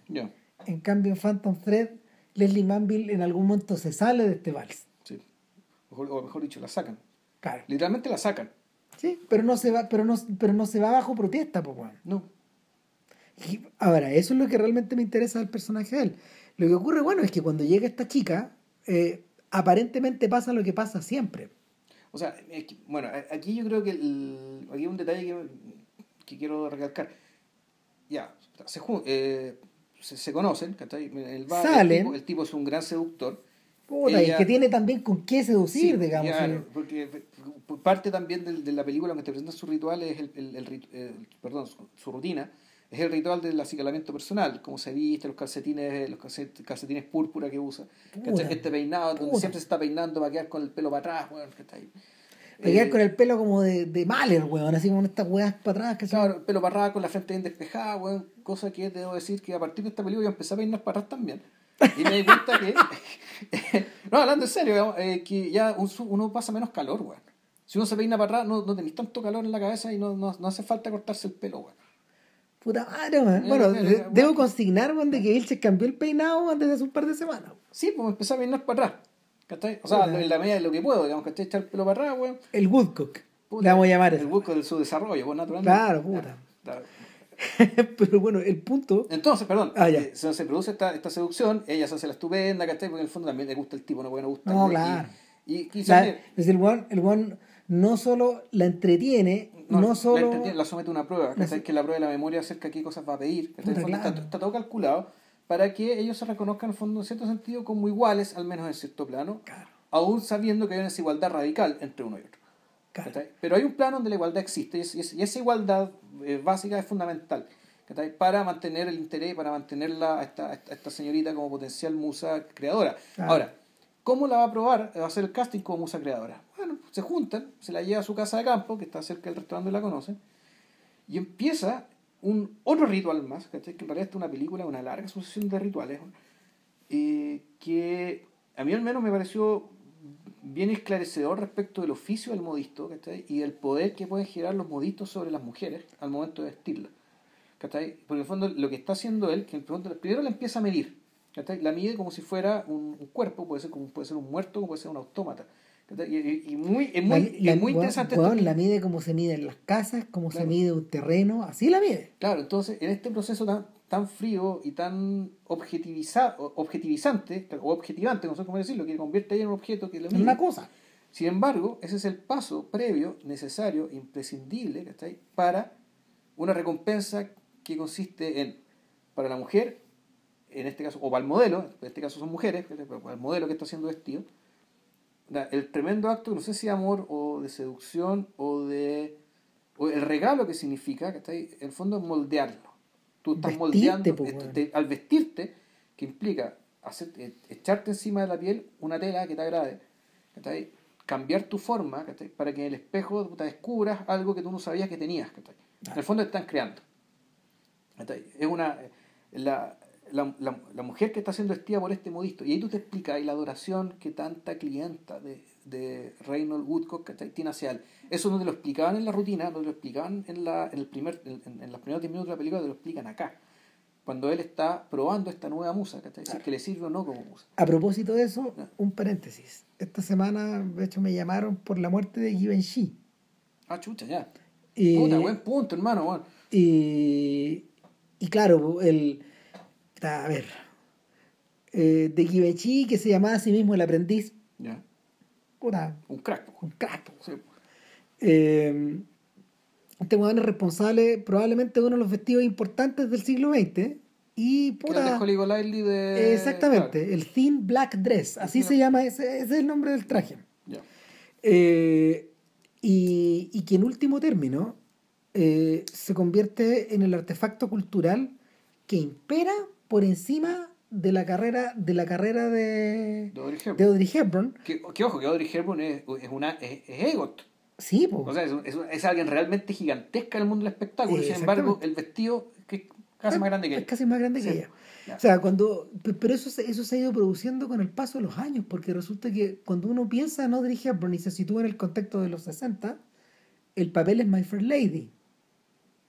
También vestía por Givenchy, creo. Ya. Creo, no estoy tan Claro, seguro. ahí. Es película de época, weón, Claro. que está ahí- Claro, pero, pero el, el punto es que eh,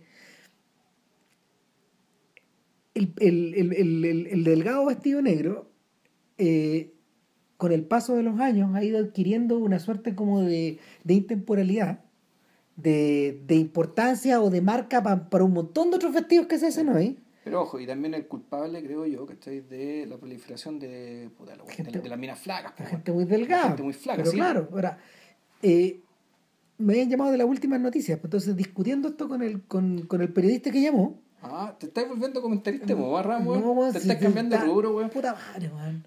No, yo, yo, yo le decía, yo le decía Pero, weón, que... para otro podcast con Doña Lina, weón, y comentan, no sé, weón, ¿cachai? El vestido verde, weón, de Atonement, po, weón. Otro de- gran vestido importante, del, del, de ese el vestido más importante de lo que va del siglo. Yo creo. El vestido de Atonement, de la que era, de la que era Knightley. Sí, sí, sí, puede ser. Bueno, sigue. Otra persona delgada. Sí, muy delgado. Eh, formada a partir de la imagen de esta otra. ¿no? Y digamos que Vicky Cripps, la actriz que hace de Alma, No también es muy delgada. Pero no, no es tan delgada. O sea, no, el- es delgado, lo que hace tiene hombro ancho. Sí. ¿cachai? Tiene hombro ancho, pero ella es delgada. ¿cachai? Bueno, el, el, el rollo acá ¿Sabes es de qué nacionalidad es ella? eh, Luxemburgo, ponte tú. Sí, es de luxemburguesa. Sí, sí, eso, es- yo había dicho alemana, no, en algún momento me corrigieron. luxemburguesa. Y antes de que Ramírez siga, quiero hacer notar de que a este eh, yo creo que esta actriz, interesante, esta actriz no es, no es bonita para el canon actual, pero ella era bonita en la época de Chaplin. Ella Claro. tiene un poco la cara de Edna Purviance, ¿cachai? Sí, sí, el, sí. el rostro de ella es un rostro, un rostro antiguo, Sí. ¿cachai? Es un rostro de un cliente de Woodcock. Sí. Y el. Bueno, para bueno, terminar. si- para no, para- pues sí, sigue con esta incursión en el mundo de la moda, Puta madre. Ya. No, lo que pasa es que yo, yo, yo le, le comentaba que eh, en términos bien estrictos, ese vestido es más importante que cualquier vestido que haya vestido Marilyn Monroe para nosotros. Exacto. Pues el vestido blanco de la convención del séptimo año, por ejemplo. O el vestido rosado de los hombres las prefieren Sí. rubias. O eh, nada, pues, lo, cualquier otro vestido que haya usado. ¿Por qué razón?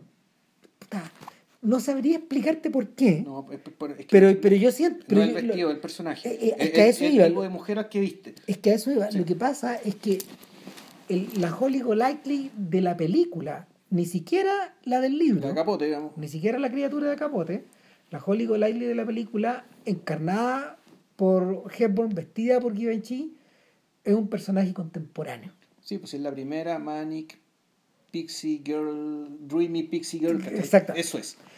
Entonces, No sé si eh, era la primera, pero es la, era la mejor vestida. claro, claro, pero, el, pero es un personaje que es totalmente contemporáneo. Es el ahora. Sí. Todo el resto de la película, de hecho, es el pasado.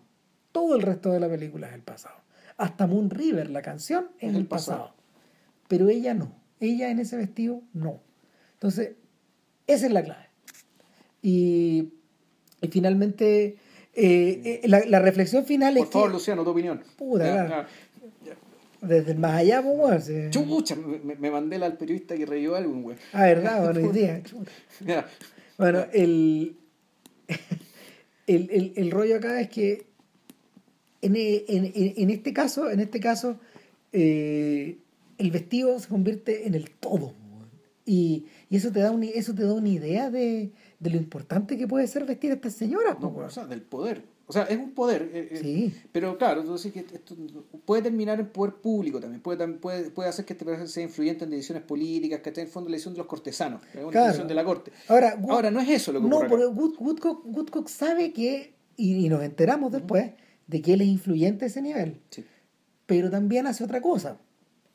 Esconde mensajitos en las pretinas, en los lugares que van escondidos. Lo- claro, lo que pasa es que ahí viene, y ahí viene, o sea, toda la secuencia en la casa, que creo que la- para mí la- un- una de las secuencias clave de la película, que es donde uno podría decir que aquí empieza, realmente termina el primer acto y empieza el segundo. Claro.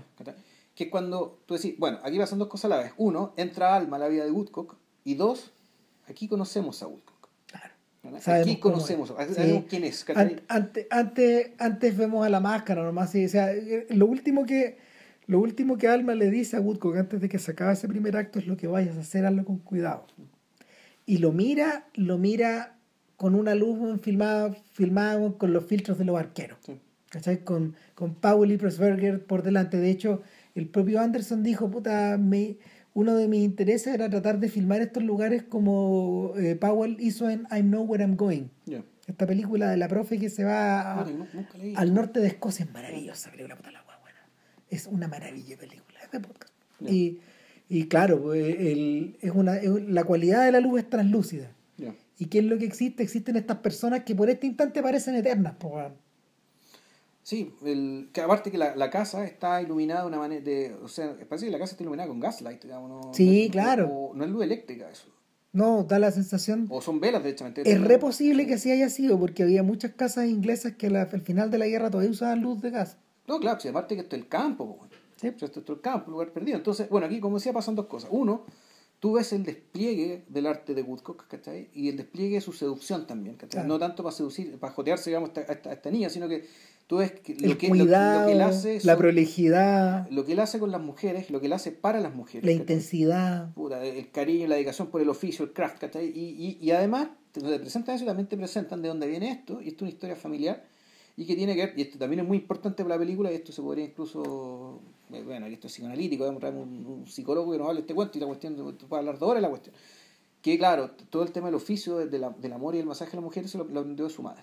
Claro. Que también una presencia, es una presencia invisible y que uno podría entender que el papel de, el papel de la hermana de Civil es un sucedáneo de la madre. ¿cachai? Eh, La- bueno, la casa es la madre incluso. Hasta ese nivel es la weá. O sea, que, que esta especie Esa de- casa. es- esa casa. No la otra. No la otra. Esta casa donde en el fondo todo transcurre. Donde está la vida cotidiana, donde está el trabajo y donde está la vida vigil. sí. ¿Cachai? Eh, y, y- que también está, la casa misma está separada, igual psico- psicoanalíticamente también. Está con La casa también tiene, está dividida. Como la casa de, del Ladies Man, weón, de, de, de, de Jerry Lewis. Y, y la casa, la, la- la interconexión está dada por un pasillo que va a dar una escalera que va, que va cayendo, digamos. Que va cayendo como la escalera de los Amberson. sí. Está filmada también como la escalera de los, de los magníficos Amberson de Orson Welles. Claro, entonces, y aquí, eh, y aquí la película, claro, tú decís, esto era Rebeca, entonces cuentan, Ya no es Rebeca. Tiene algo de Rebeca, después va a, seguir, va, va a aparecer el tema de la hermana y todo el cuento, pero en realidad para mí la película aquí es, eh, o sea, más, más bien, aquí la dinámica es la dinámica del Pigmalión. Sí. Sí, totalmente. O sea, yo empecé a pensar en My, en My Fair Lady todo el rato. Este weón, el profesor Higgins, weón, y, y el coronel en uno. El coronel, ¿cachai? Y, y- pero claro, aquí hay algo distinto, porque en, ahí la simetría es total. Y, en fondo de la película se trata de que en realidad esta simetría no es del todo cierta y en un momento sí se pueden reconocer como iguales. O Sí. pueden creer que se pueden reconocer como iguales y armar, y, y armar una pareja. O sea, y de hecho, cuando se produce eso, pasan dos cosas. Se abre un abismo, se abre un abismo, y la película se acaba, Se acaba, de golpe. se acaba. O sea, Sí. eh, es uno de los grandes finales de la historia del cine. My Fair Lady se acaba en la mitad de algo, pero, pero porque ya no puede seguir, weón. Lo discutimos en el Sí, podcast pues, hace muchos años atrás, cuando, cuando hablamos de que en el fondo estábamos en la discusión, en esa ocasión, acerca de los verdaderos motivos que tenía la pareja central. Eh, eh, de hecho, esta pareja de matrimonio, este matrimonio entre el coronel y el profesor, Claro. Porque en el fondo vivían juntos Sí. Sherlock y Watson, es la misma Sí. idea. Y, y, y, y la intrusión de esta otra persona acá. Y, y, de, de, y, de, y de cómo en el fondo se iban triangulando la- las relaciones y de lo que, qué es lo que pasaba y de la transformación de la transformación mítica, en el fondo, el momento de Pygmalion, que, que se, que se produce cuando ella finalmente ni ella misma es capaz de reconocerse, tanto ha cambiado. Claro, de tanto cambio que no se reconoce. Y además, y claro, su relación con su maestro ya también es, es cambia, en el fondo ya se libera. Sí, Entonces aquí tú decís, bueno, aquí está un poco esta sombra, en el fondo que ella es un poco moldeada, un poco educada, un poco civilizada, eh, pero al mismo tiempo, eh, y ahí empiezan los conflictos, que trata de ser eh, domada domesticada ¿cachai? para las reglas de la casa. No de la casa del campo, sino de la casa en la ciudad. y las reglas son de traición, pues bueno. Claro, entonces tú decís, eh, entonces aquí pues, efectivamente empiezan los primeros conatos con la hermana. Claro. con el personaje Leslie Manville, con Mrs. Danvers, que, y también, y, y una escena que, que- y, y- qué bueno que no- notaste el punto este del, del- de la- el tema de la comedia, porque efectivamente hay escenas cómicas para mostrar esto. Una escena que que va a ser bien recordada es la escena del desayuno.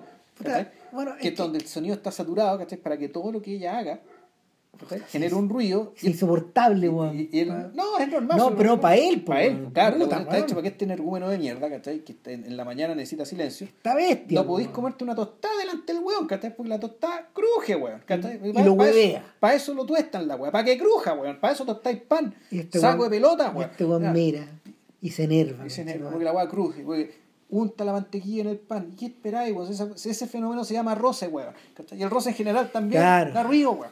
Cretino, weón. Saco pelota, gil, weón. Claro, ¿no? Este weón- Pero así, así es nuestro señor Woodcock. Así este tonto weón. Claro. ¿cachai? Bueno, así son los genios creativos, supuestamente. Puta. Ya.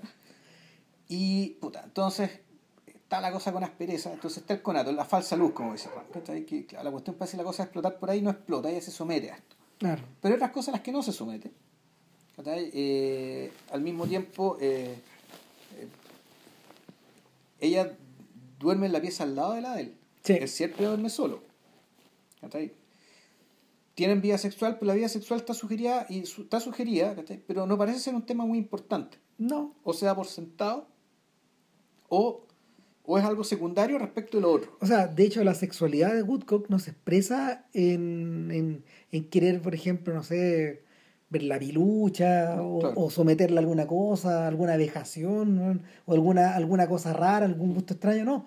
Eh, se expresa en la comida. De hecho, Ya. en, en la escena, en la escena donde él la conoce y en distintas escenas de la película, él hace referencia que, a, su, a su hambre, I'm hungry. ¿Ya? Este weón se le despierta algo, weón, y le da hambre a esta bestia. Hay una cosa muy animalesca ahí y, y está, está, está, mm, está utilizada como caricatura, está utilizada como mm, está utilizada como faro en el camino, como para señalar. Es claramente una alusión sexual también. Y en el fondo se la quiere comer, weón. Literalmente este lobo feroz se quiere comer a. se quiere comer a Alma. Y. Pero se la quiere comer hasta los huesos.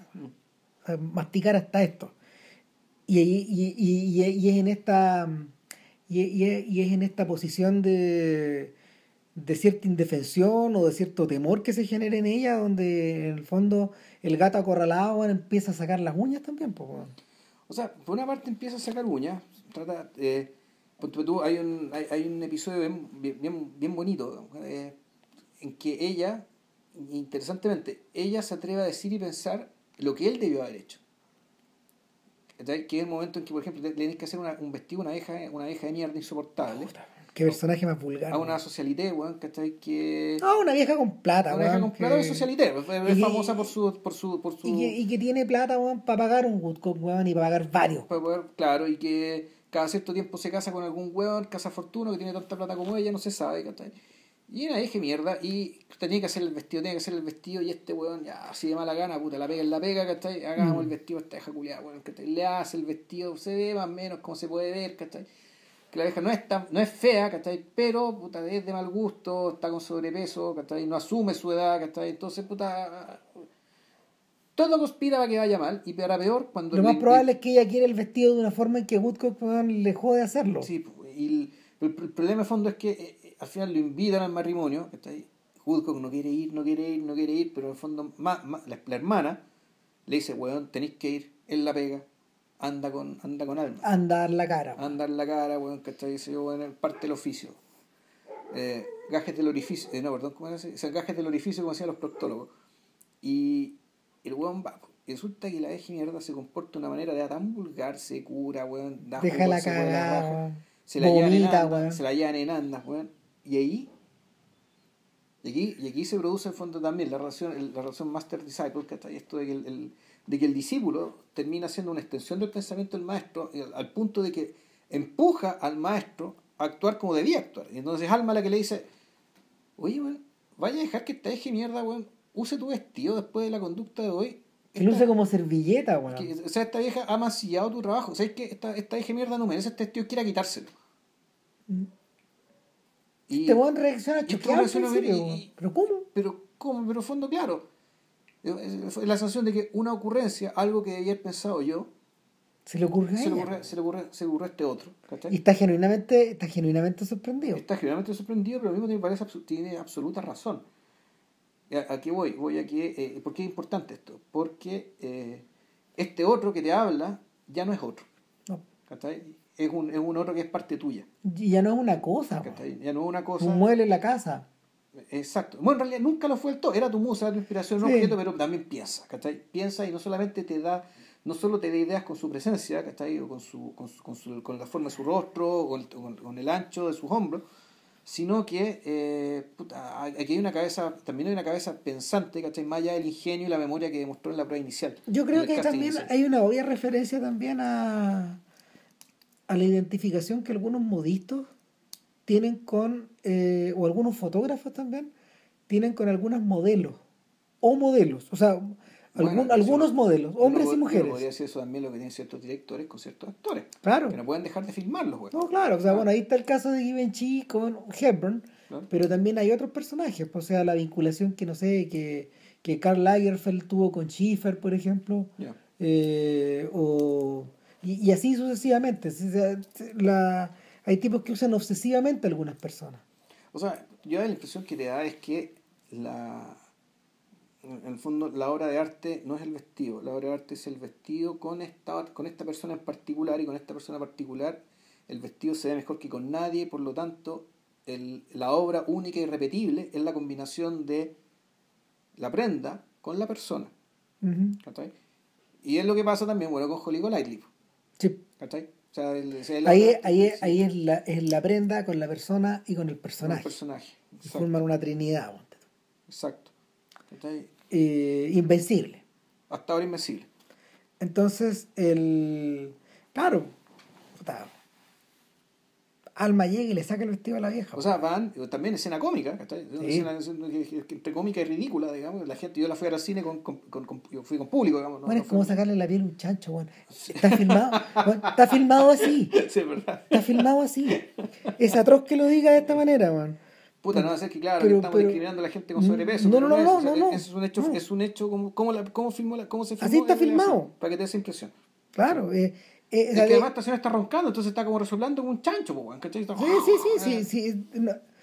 Para todos estos efectos, Alma lo ve, Alma ve, Alma, Alma ve una atrocidad y la remedia. Sí. ¿Cachai? Y. pues, y nada, pues, weón, Algo se empieza a despertar al interior de este pelotudo. Que es distinto po, de este profesor Higgins. No, pero es que, el, es que pasa otra cosa entre medio. Mm, ¿cachai? Que no es, no es gatillada por él, que es gatillada por ella, mm, que es la escena de la cena. Que efectivamente, por este tipo de acciones, tú lo que estás viendo es que Alma empieza realmente a tomar confianza y a creer de que ya ella puede ser una parte más de la casa, ¿cachai?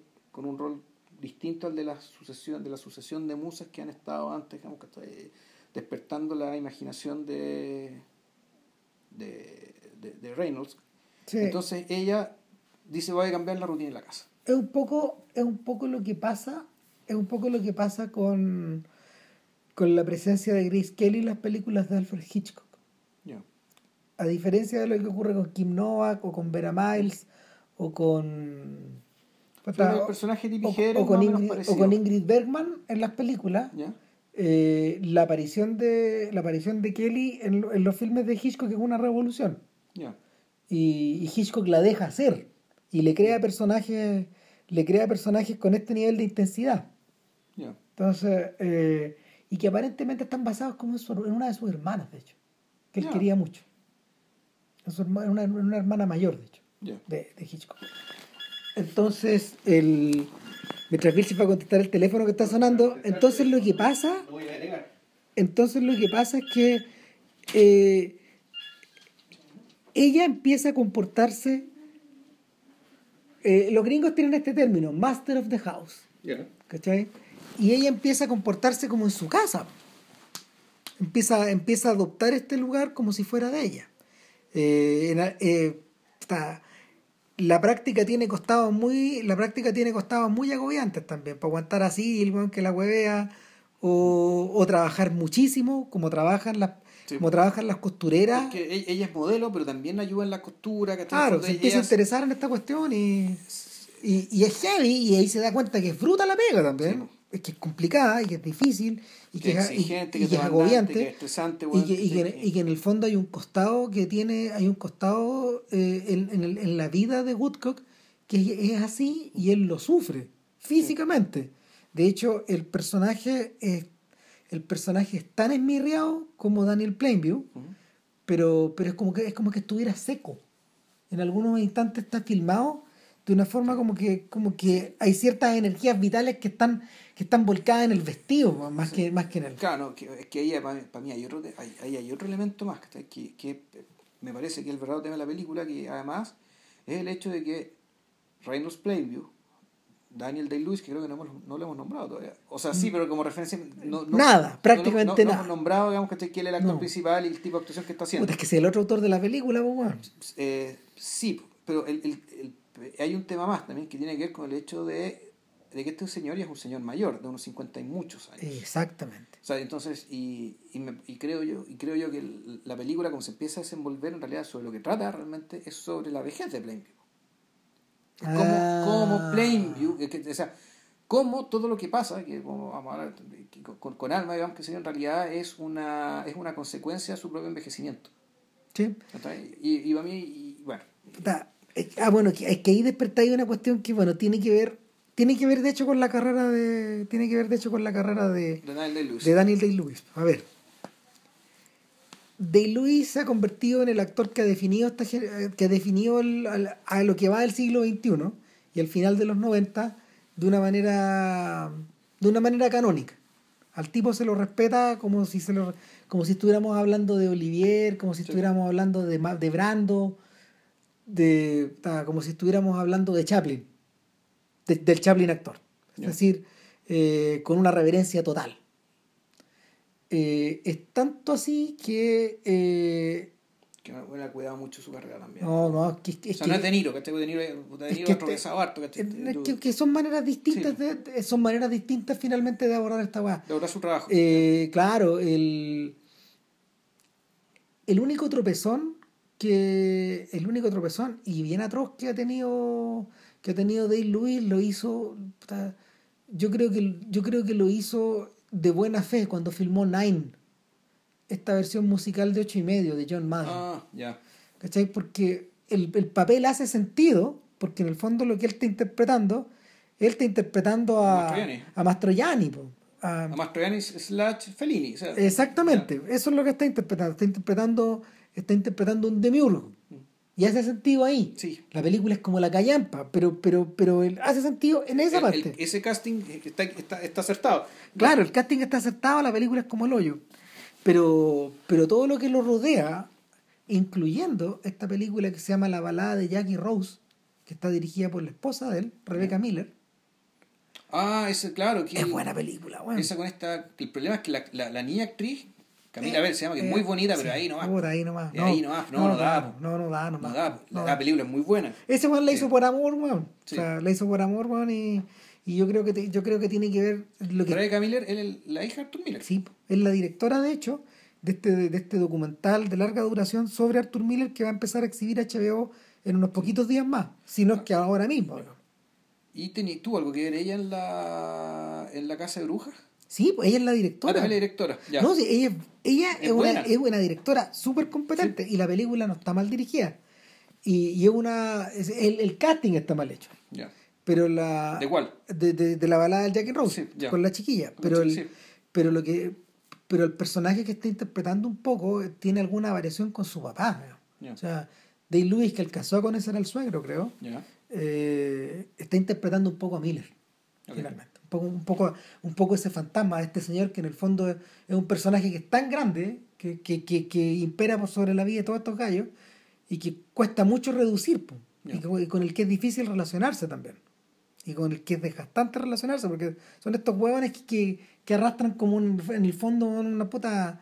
Es como Brando también que arrastran su pasado, su mito, todo, todo atrás, finalmente. O sea, de hecho, eh, con Melia Kazan pasa lo mismo, que la segunda esposa de él, que es, eh, ¿cómo se llama? Es la directora de Wanda, una película, Bárbara Loden. Ya. Bárbara Loden era una actriz, dramaturgo y directora de cine. Directi- ella dirigió una película de podcast, de hecho, que se llama Wanda, que es uno de los grandes filmes sobre mujeres de la historia del cine. Ya. Pero es su única película. Mm. Y ayudó mucho a, a, a Kazan en los 60 y en los 70, pero trágicamente ella muere como a los cuarenta y tantos años de cáncer. Chuta, ya. Y claro, y Kazan queda un poco en el aire, es viudo por segunda vez. Y también está esta misma idea, esta misma relación. Qué, qué curioso, es una relación que también hace eco con el tipo de relación en la que se mete Woodcock con Alma. Que son estos sujetos gigantes atados a, a- a- o a musas, o a actrices, o a personajes jóvenes.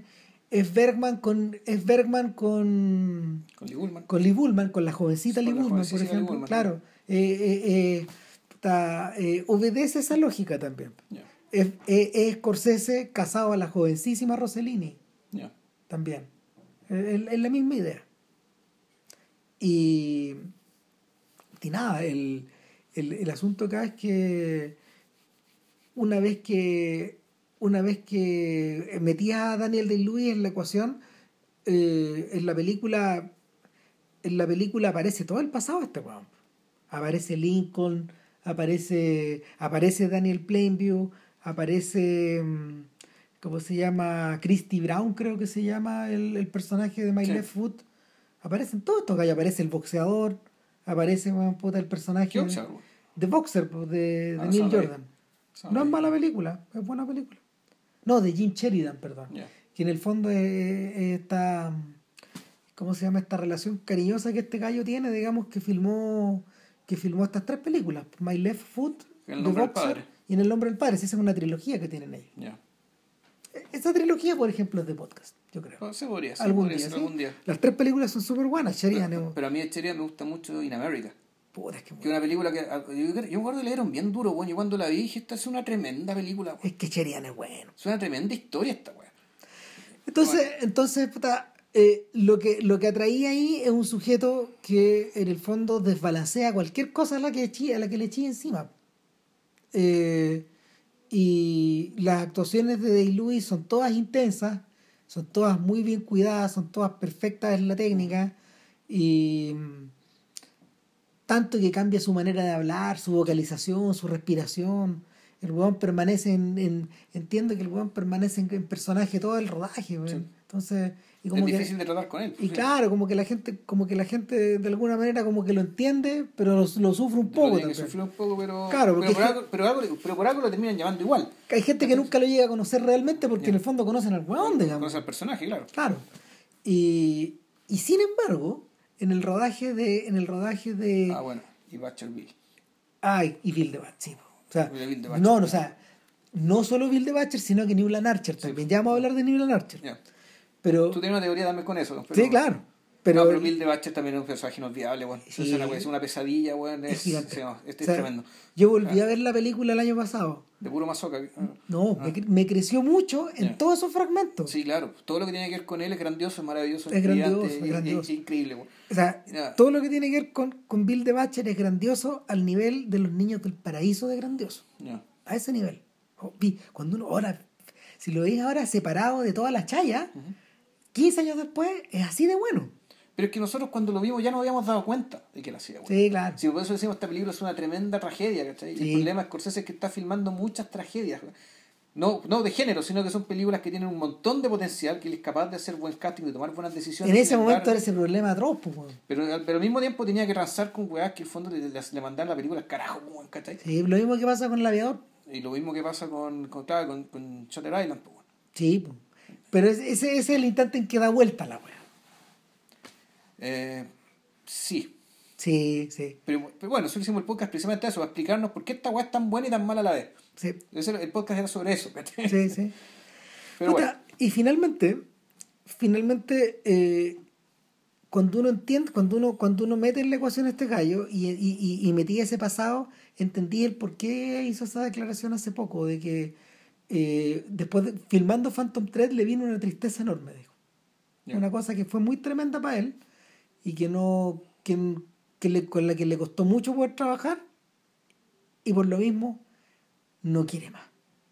oh, va- bueno, es Es por ahora. por ahora. Por ahora. Por ahora eso es lo que No quiere siente y es legítimo y No ya. quiere más. Ah, Quedó agotado. Puede ser que cambie. Eh, de hecho, de hecho, el propio Anderson dijo, esta fue una experiencia muy distinta a la de haber hecho Be Blood. ya. Fue muy difícil.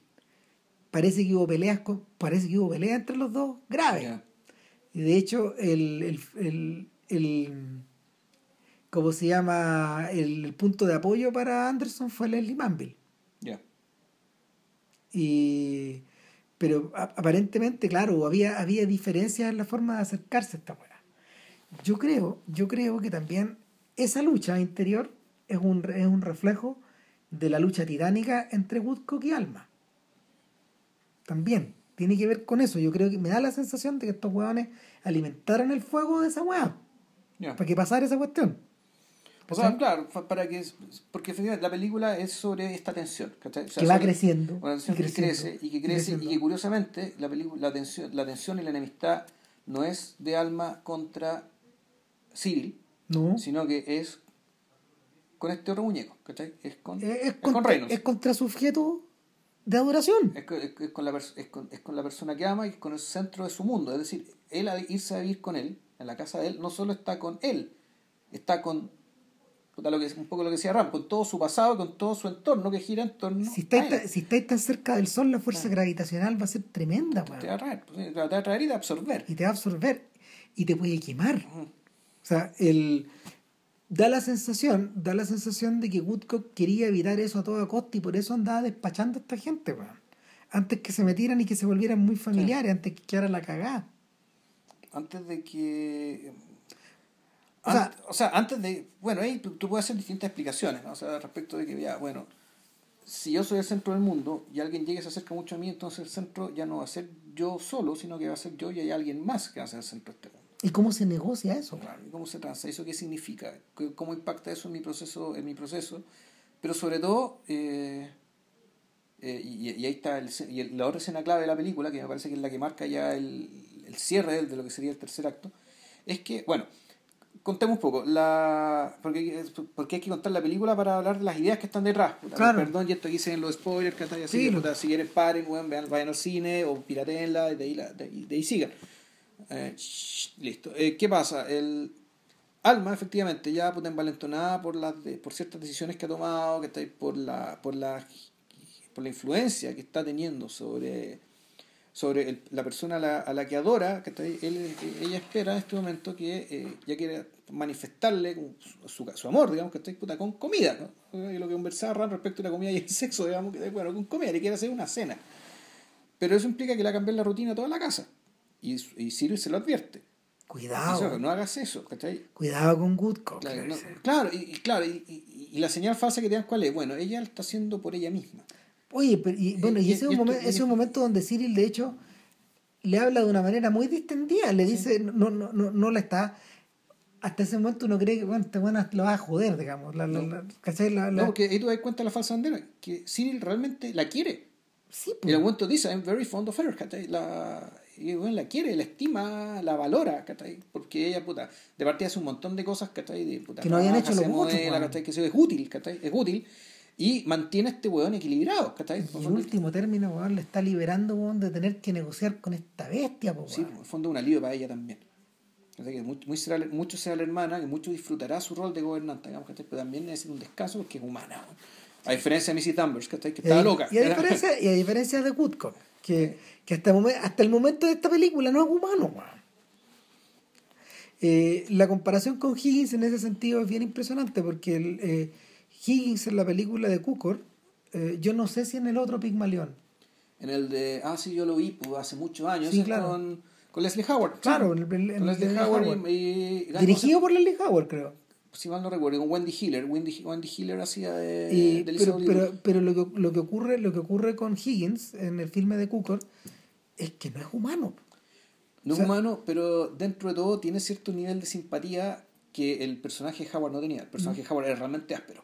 Seguro que sí. Lo que es notable porque Howard es un personaje de, de un aspecto más bien, más bien inofensivo. Es un, un flaco, delgado, de- delgado de hombros, ¿cachai? Con un, rostro amable, un ojo bien grande. No, es bien una, expresivo. persona, es una persona que cinematográficamente él reflejaba calidez también. Sí, re- re- reflejaba ca- calidez, humanidad y hasta ternura, ¿cachai? Y, Eh, para quienes no lo recuerdan también, él, el eterno, el enamorado, mejor dicho, al revés. eh, la persona, Él es Ashley. él es Ashley Wilkins, ¿cachai? Del cual eh, la, la- la- hoy, ¿cómo se llama la persona? Eh, Lee. que Scarlett O'Hara. Scarlett O'Hara está absolutamente enamorada de toda la película. Claro. Él es el verdadero galán de lo que el Eh, eh, eh, él es el paragón de la hombría, de la galantería, de la humanidad, O sea, etcétera. de, de la bondad, al fondo de todas las virtudes juntas. Entonces, ese personaje, viéndolo haciendo un pigmalión absolutamente desagradable, ¿cachai? Osco, ¿cachai? Que no, que no, no dejaba esos como glimpses, esos, esos destellos de simpatía que Red Harrison no puede evitar dar también. Puta, claro. ¿cachai? Red Harrison era un poco así también, era, eh, eh, eh, parte de su mito actoral es ese también, por algo también el Doctor Dolittle, ¿cachai? qué sé yo.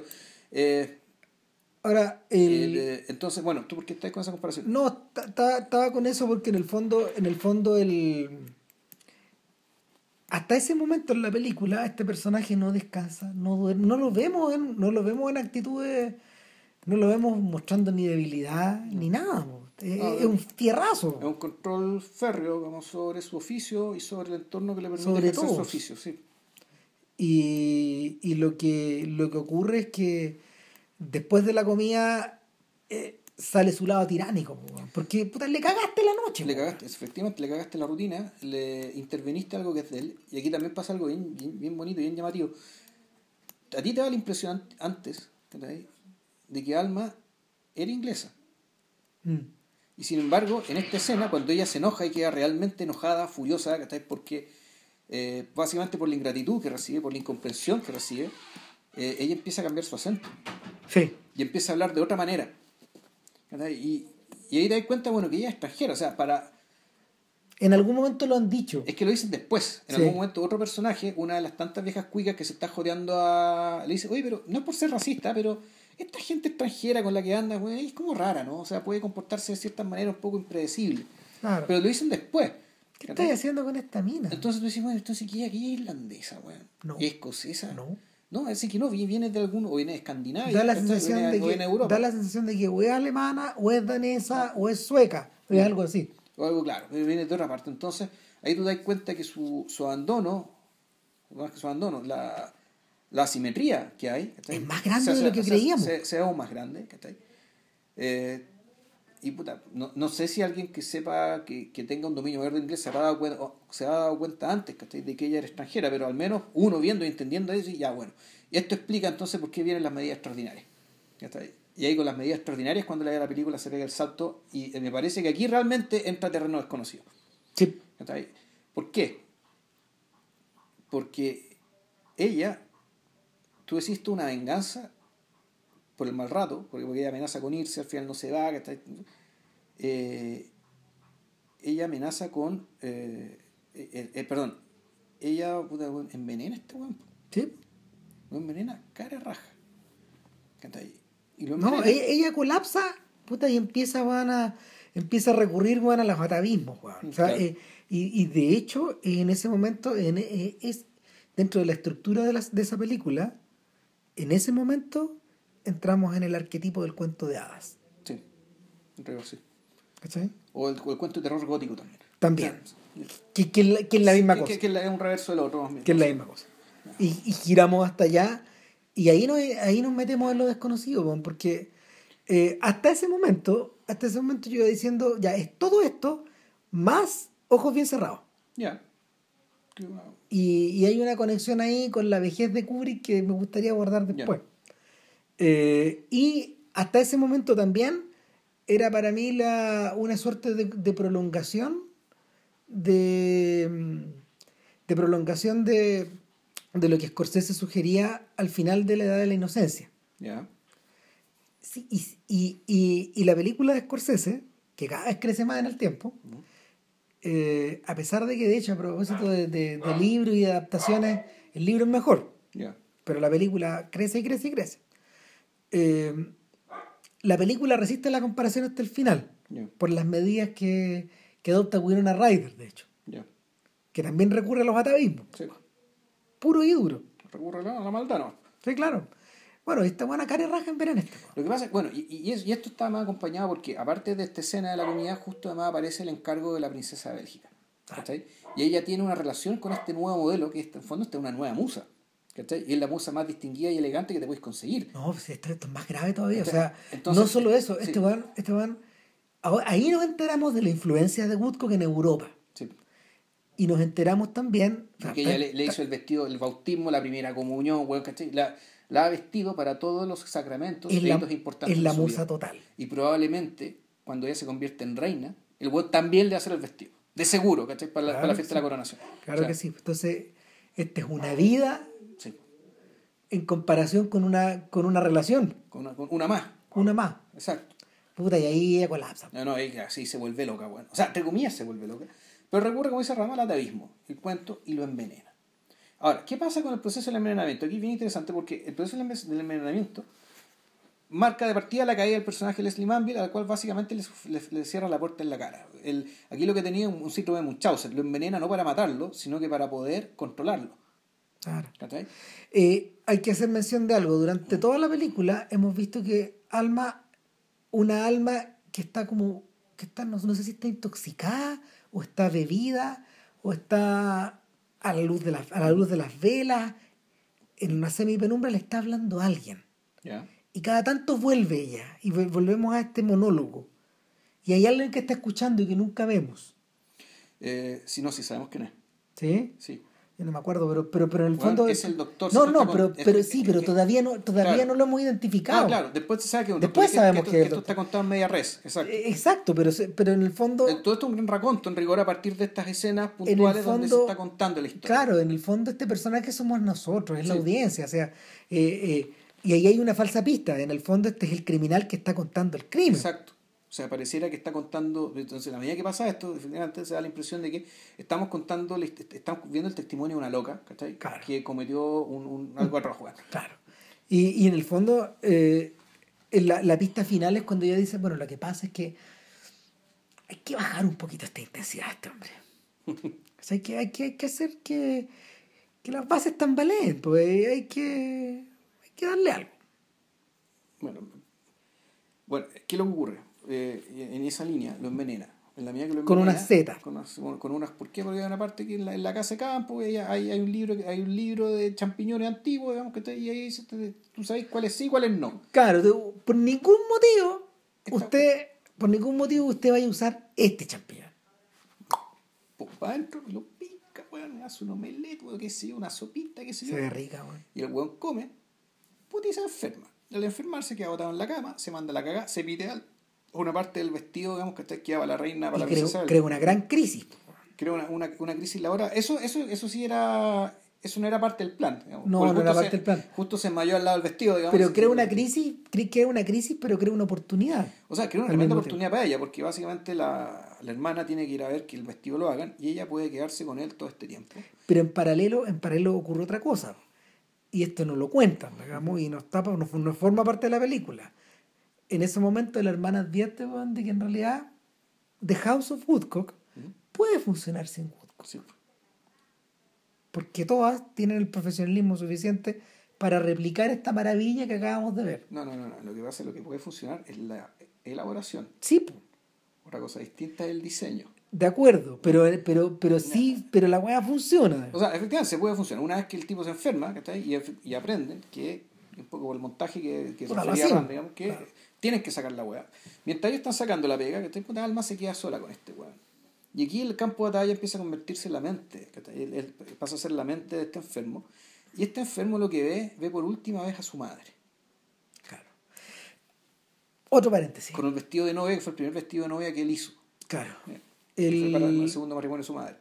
Pasan varias cosas a la vez. Lo que uno recuerda de inmediato es Gaslight. O sea, viendo esta película me acordé de Gaslight de Cukor eh, y en el fondo es la situación de encierro y de posesión que está sufriendo que está sufriendo Ingrid Bergman en la película. A manos de Claude Rains creo que es el protagonista. No me acuerdo. El marido concha de su madre. Gran actor Claude Rains. Puta maravilloso.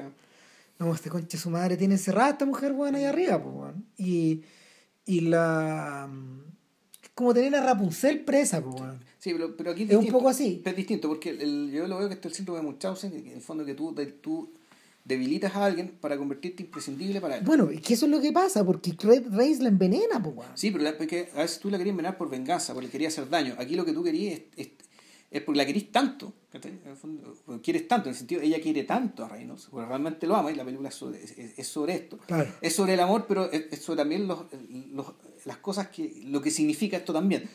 Eh, que lo quiere tanto, que lo necesita débil, ¿cachai? Para poder tenerlo para, para ella. Un ratito. ¿cachai? Al menos un ratito para tenerlo a su disposición, para que se invierta la simetría también.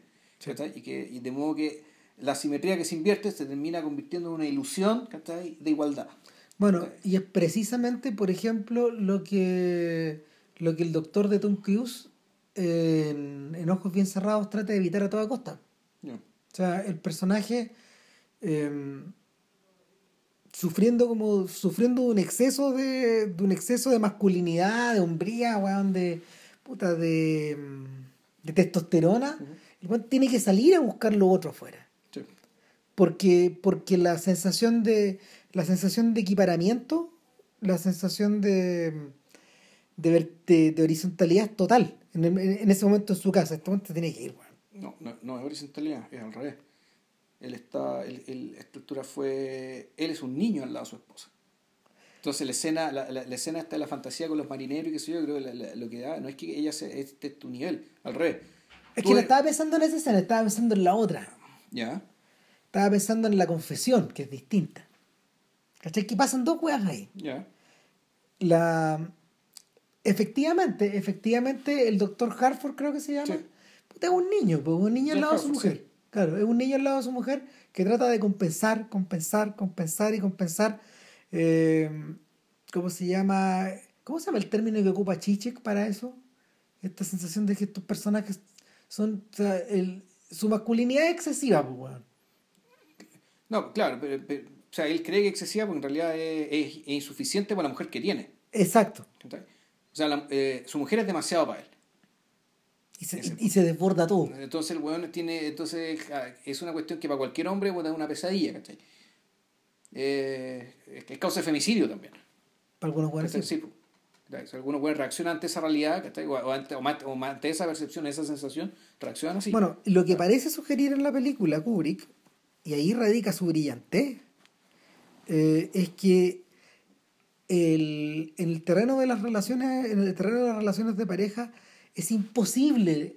Eso es lo que Kubrick plantea. Es imposible la esta clase de horizontalidad permanente o, o, o total.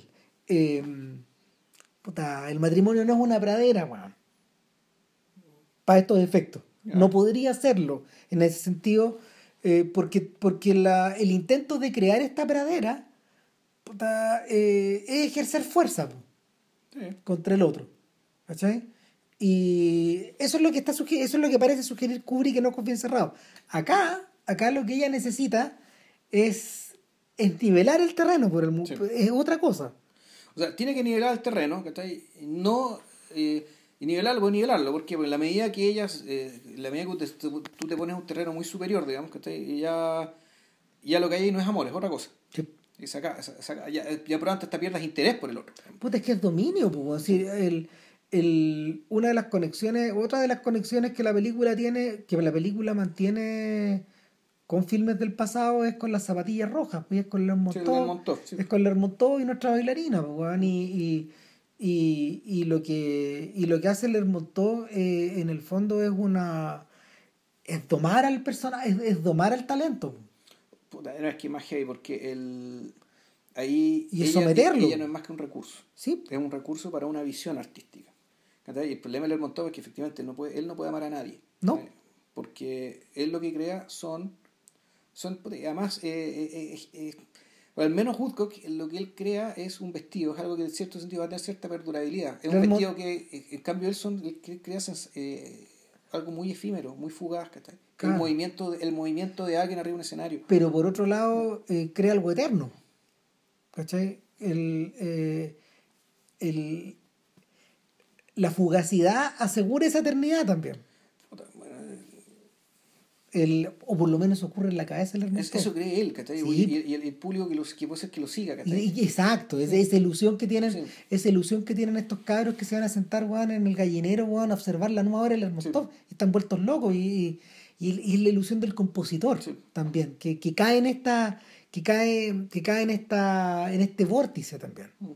Él también, con toda su habilidad, su brillantez, se convierte en un recurso. Bueno, que, que digámoslo, quien se pone al servicio del Lermontov Se lo hace con- conscientemente. Sí, O sea, tiene que que entender que son un recurso. Exacto. O sea, no son mucho más que eso. No. Y así se les va a tratar, y cuando dejen de servir los van a votar, digamos, ¿cachai? pero bueno, en realidad eso pasa en todos los trabajos, en todos los oficios. ¿cachai? Sí. Ah, y El punto es que eh, aquí lo triste es que hay gente que se expone mucho, pone mucho de su parte. Eh, y se expone, se muestra ante los demás, pero son utilizados como recursos, pese a todo. Y por eso mismo. Bueno, la lucha, la lucha de Alma por dejar de ser un recurso, weón, finalmente es, la, es lo que es lo que llega a darle la seta a este weón. O sea, lo envenena. Aquí aparece, eh, eh, aquí se produce la escena de la sustitución. Sí. donde Alma se convierte en la madre.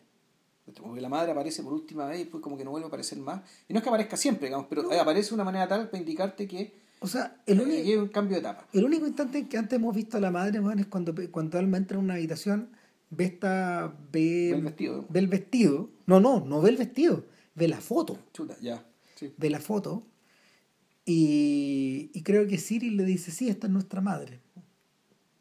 Y, y en ese lapso, de ahí al momento en que la madre aparece como una visión, la idea, la idea que uno empieza a tener de la madre, weón, que es esta casa, que, este, que es la profesión, sí.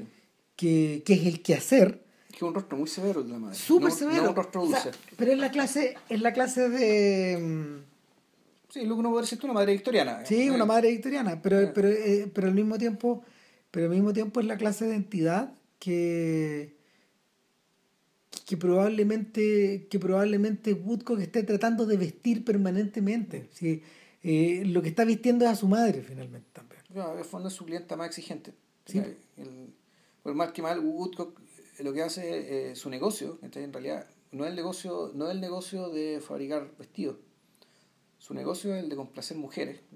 Y complacer mujeres imaginándolas de una manera que ellas no se han imaginado. En el fondo es sorprendiéndolas y mostrándoles a ellas lo que ellas no saben que son. ¿cachai? Mm. A través de un recurso tan sutil, digamos, y tan, tan, tan complejo como el vestuario. Sí. Es un poco lo que le pasaba a George Cukor con sus películas. Con sus mujeres, con sus actrices. Y con sus actrices, claro, con ese tremendo, ese tremendo abanico de, de actrices.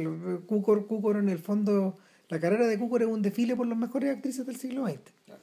Y todos querían actuar con él, aparentemente. Sí, claro muy que querido, muy querido por ella. Una persona, la sabía era- digamos, pero al mismo tiempo una persona súper severa, Ya. súper, súper severa, jodido, pero querible.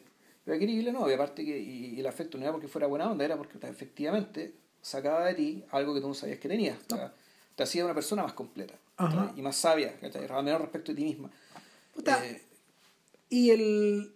pero, es que aquí la película realmente. y- entonces, a partir de ahí, ¿qué es lo que pasa? El weón queda tan debilitado, o mejor dicho, queda tan, tan traumatizado por, la, por esta cercanía con la muerte, por un lado, y por la necesidad y, y la compañía y la complicidad que genera con Alma en este nuevo en esta nueva etapa, digamos, En este nuevo nivel, po, en este nuevo, en este nuevo estado de la simetría, y la Sí, simetría cambia, sí, es que- desbloqueaste un nivel. en que se casan. Bueno, se casan, bueno, ¿cachai? Por lo tanto, declara ante el Estado que si bien puta, la ley era machista, que sí, pero el matrimonio se, hay una dimensión en que los que se casan son iguales. Y las cosas que declaran uno al otro son las mismas. Yo como hombre, yo como hombre, a ti mujer, te prometo tal y cual cosa. Yo como mujer, a ti como hombre, te prometo las mismas cosas. Los deberes son los mismos. Los derechos son los mismos. Al menos el juramento. Naturalmente que hay una cultura detrás, digamos, que, se, que es machista ahora y era más machista entonces. Tengo una pregunta ahí. Sí. ¿Vemos el vestido de novia de Alma? No, se casan por el civil. Exacto. Incluso ahí, nuestra princesa va ganando, weón. ¿Cachai? No hay evidencia física del vestido de Alma. No, buen punto, buen montaje. Y, pero tampoco hay. Tampoco da la sensación de que esto ha sido un problema. No, no, De que haya sido una discusión, o de que, la alma, de que Alma haya querido ser Ponte vestida. No lo sabemos. no, no lo sabemos. Entonces no el elipse te lo deja en duda. Pero Sí. yo creo que eh, Yo creo que el tema no es importante. En último término, no. No. Y, y para mí, cuando viene la luna de miel, para mí quedó claro que, de qué se trata realmente la película. ¿cachai? Y es una foto que es una imagen tan potente que ya la tengo de protector de pantalla del computador. ¿cachai? Que están en Suiza, en, ponte tú que sea en Cortina d'Ampezzo o en algún lugar, los Puta, cantones claro. alemanes o franceses, que los cantones franceses, no alemanes parecían. Y, y están en Suiza y de repente ella dice, oye, ¿no sales a caminar ahí con la gente, que los turistas que están ahí? Y, y este muñeco dice, y, y, y no, no, no, voy a quedar acá leyendo, ¿cachai? qué sé yo. Y va un montón de gente joven caminando, y va Alma, conozco un gusta gente joven, y este weón se queda sentado como un viejito, y de repente te muestra una toma desde atrás de la espalda, y tú ves un tremendo murallón blanco, ¿cachai? Que son los Alpes. Donde está este hombre que se ve viejo, con actitud de viejo, con ropa de viejo, con una frazadita de viejo arriba de las piernas, mirando por delante, weón, ¿cachai? La vejez, ¿cachai? Que este gran muro blanco, ¿cachai? Que te, que te tira aire frío, ¿cachai? Y, y este muro blanco donde todo es más difícil. Entonces, para mí, esa imagen, ¿cachai? Esa imagen está puesta ahí porque lo que viene ahora, y para mí esto nunca lo había visto en una película, eh, es por lo que, lo que empieza en el fondo, es la gestión de Alma. Alma gestiona la energía menguante de este hombre, la energía de este hombre viejo, y aprovecha esa vejez, ¿cachai? Para mantenerlo, ¿cachai? Un poco en sus términos, ¿cachai? Un plan de igualdad, pero también jugando, subiendo y bajando, coqueteando con la muerte, tentándolo, ¿cachai? convirtiendo el envenenamiento en una especie de deporte de alto riesgo que al mismo tiempo a este weón le encanta, porque así lo mantiene vivo. O sea, la, la relación, que entre comillas, enferma. Uno podría decir que esto es enfermo, pero al mismo tiempo movido por el más profundo de los amores, ¿cachai? Eh, mutuo, de uno y otro, eh, para mí constituyen algo completamente nuevo. O sea, el, la, la configuración de cómo este afecto, ¿cachai? genuino, ¿cachai? está a su vez mediado por estas triquiñuelas, ¿cachai? por estas triquiñuelas que son medias perversas, medias abstrusas, eh, que realidad son perversas, son abstrusas. eh, y que además, ¿cachai? Puta, tiene que funcionar sobre la base, ¿cachai? De que el, de que el hombre aquí, ¿cachai? este es un hombre que está viejo y que una de sus, por decirlo así, una forma de mantenerlo vivo, digamos, que es, curiosamente, es acercándolo y alejándolo de la muerte. Mm. Entonces, todo el cierre de la película, ¿cachai? ya viene con toda la escena del baile, ¿cachai? que ella joven quiere salir a bailar, el viejito no quiere salir a bailar, pero puta, el viejito tiene que salir a buscarla. ¿cachai? Entonces, puta, eh, eh, es, el fondo es, ella está gestionando la vejez de este weón, ¿cachai? Para, uno, tenerlo con él, ¿cachai? Para tenerlo con ella, ¿cachai? Para estar junto a ella, y, pero al mismo tiempo, eh, pero manteniendo, ¿cachai? El, el hecho de que tampoco es una dependencia completa, no es una sumisión completa, sino que es una especie de esta relación entre iguales, ¿cachai? Pero puta, per- permanentemente modulada, ¿cachai? Y en el fondo gestionada por ella, eso sí, por- porque ella tiene energía y a él se le está acabando. Y esto, ¿cachai? Todo este cuadro y esta configuración de relación, para mí puta, es un hallazgo, ¿cachai? Yo no creo que nunca haya visto algo así. ¿cachai? De hecho, Nunca. estaba pensando precisamente en esto, estaba- me, estaba acordando del príncipe Salina, ¿Ya? del gato pardo.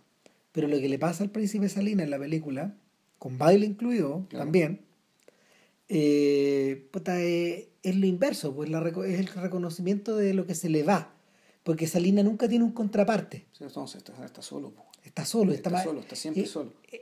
Exactamente, su soledad es total. Es absoluta. Tanto en el libro como en la película bueno, es total. Total, total. Y es lamentable, o sea, y es, una pena porque un personaje dentro de todo bien virtuoso, bi- bien inteligente y conservador, que está ahí, eh, hijo de su clase, hijo de su historia, que está ahí, eh, son estos personajes que son, son individuos, pero no son suficientemente individuos como para rebelarse ¿cachai? ante lo heredado, ¿cachai? ni Claro. ante su propia trayectoria vital. También estaba, también estaba pensando eh, en el viejo de la historia inmortal de Orson Welles, que en el fondo para poder provocar esta sensación en él, él tiene que estimular el encuentro entre el marinero y Jean Moreau. Y observarlo finalmente, o ser un testigo. O, o- o- o- más que observarlo, más que ser testigo, en el fondo, este sujeto, este sujeto está recreando algo que está dentro de él, Claro, está dirigiendo. sí. Eh, perdón. Está dirigiendo esta cosa. oh, Salud, diablo, gracias. Salud, salud. Viejo. Y resfría más. No, más, vejez. bueno, sí, ya. Puta, lo que pasa es que en paralelo, mientras tú hablas de eso, y cuando, cuando pensé en eso, me acordé de. Me, me volví a acordar de Kubrick, pero del Kubrick que dirige y dirige y dirige y dirige, ojos bien cerrados, y no quiere acabar ese rodaje. Eh, un rodaje weón, que le va robando energía, que le va robando vitalidad y, Y lo terminó matando. y que lo mata, Sí. weón. Lo mata la postproducción de esta huevada, weón. O sea, el, es ese mismo proceso. ¿Ya? De hecho, no es distinto. Esta idea no es, no es distinto a lo que le ocurre al personaje, al personaje de Wells en la historia inmortal. Porque también este viejo, en el fondo, eh, eh, Kubrick cita a- al matrimonio Kidman Cruz y, y, y en el fondo se convierte en el demiurgo, en el doctor, en el psicólogo, en el padre, en, todas estas cosas de estos huevones en un proceso de casi, no sé, año y medio. Y que no acaba, y que no acaba, y que no acaba, y finalmente se convierte como en el chamán de esta weá. Y, y, y en el exorcista de esta weá. Como el padre Merrin, el weón se muere, weón. Eh, pero pero la, la película succiona sus últimas fuerzas. Sí. En el intento de hacer esta weá, el weón se muere, weón.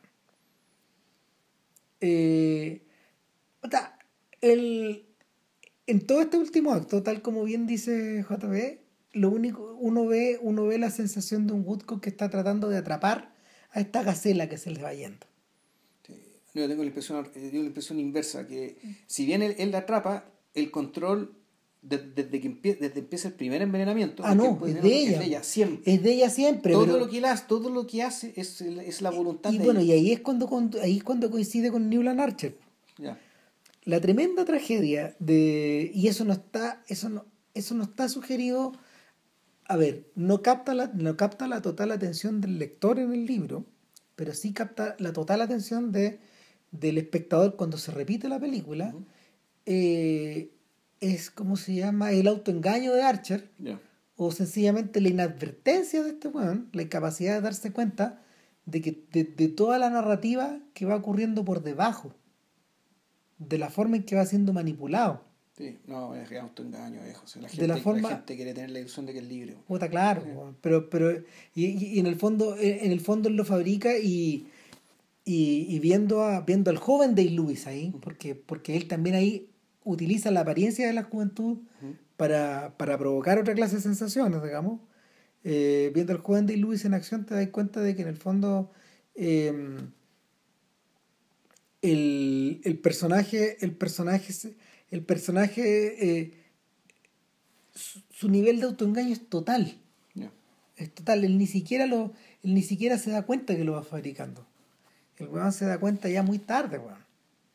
O sea, y eh, y es lo que nos pasa a todos también. Puta, claro Si que sí. De cuántas bueno nos hemos dado cuenta de viejo, No, weón, diciendo, puta, pero weón, si uy. siempre lo supe. obvio. Sí, Y el- o sea, claro, el, el, el, el abismo que se abre al final en la película es, es, es atroz y es tremendo, porque finalmente Archer se da cuenta de que puta, él no fue protagonista de su propia película, po, weón. Él es, un, él, él es una especie de contenedor. sí, no, fue una marioneta de su esposa. Y no, de- no solo de la esposa, de todo, Bueno, weón. de, modo, de su clase, de su historia, de... De la de- condesa, weón, sí, de claro. todos, loco. Y el, el hijo alcanza, el hijo alcanza a advertir esta weá, pero, pero el viejo ya está en otra, él, él es un fantasma, él es una reliquia de otro, de, de, de un tiempo pasado. Y en buena medida ya está muerto también. Él está muerto, Sí, po. Está muerto.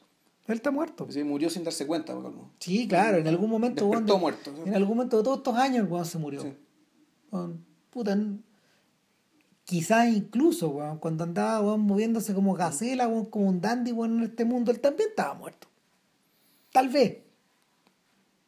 Eh, el, no es distinto a lo que le ocurre a otros protagonistas masculinos de Scorsese, en el sentido de que en el fondo ellos se sienten traicionando traicionando a su tribu, traicionando a su, a su familia, a sus mujeres, a sus ideales, etcétera, pero lo que No, pero, pero claro, lo que hizo Archer al revés, no haber traicionado, una Eh, traición a sí mismo. exacto. Claro, y en ese sentido el toro salvaje también tiene esta escena ya viejo, ¿cachai? Respecto de, bueno, que cuando él, cuando él se, se recrimina a sí mismo y se inventa este diálogo con el tipo que lo obligó a venderse una pelea, ¿cachai? Que también, pues está, el fondo está haciendo cuentas, ¿cachai? O sea, que el es el diálogo, es el diálogo de Nido de Rata. Sí. Sí, eso es lo que está citando él. Mm. Pero, pero, Pero lo que significa ese diálogo es precisamente volviendo, digamos, el- momento en que uno se da cuenta ¿cachai? de que le robaron parte de su vida. O se dejó robar parte de su vida. Que es el mismo se la robó. El mismo se la robó El con su mismo la decisión. robó, claro, claro, no, y con su idiotez.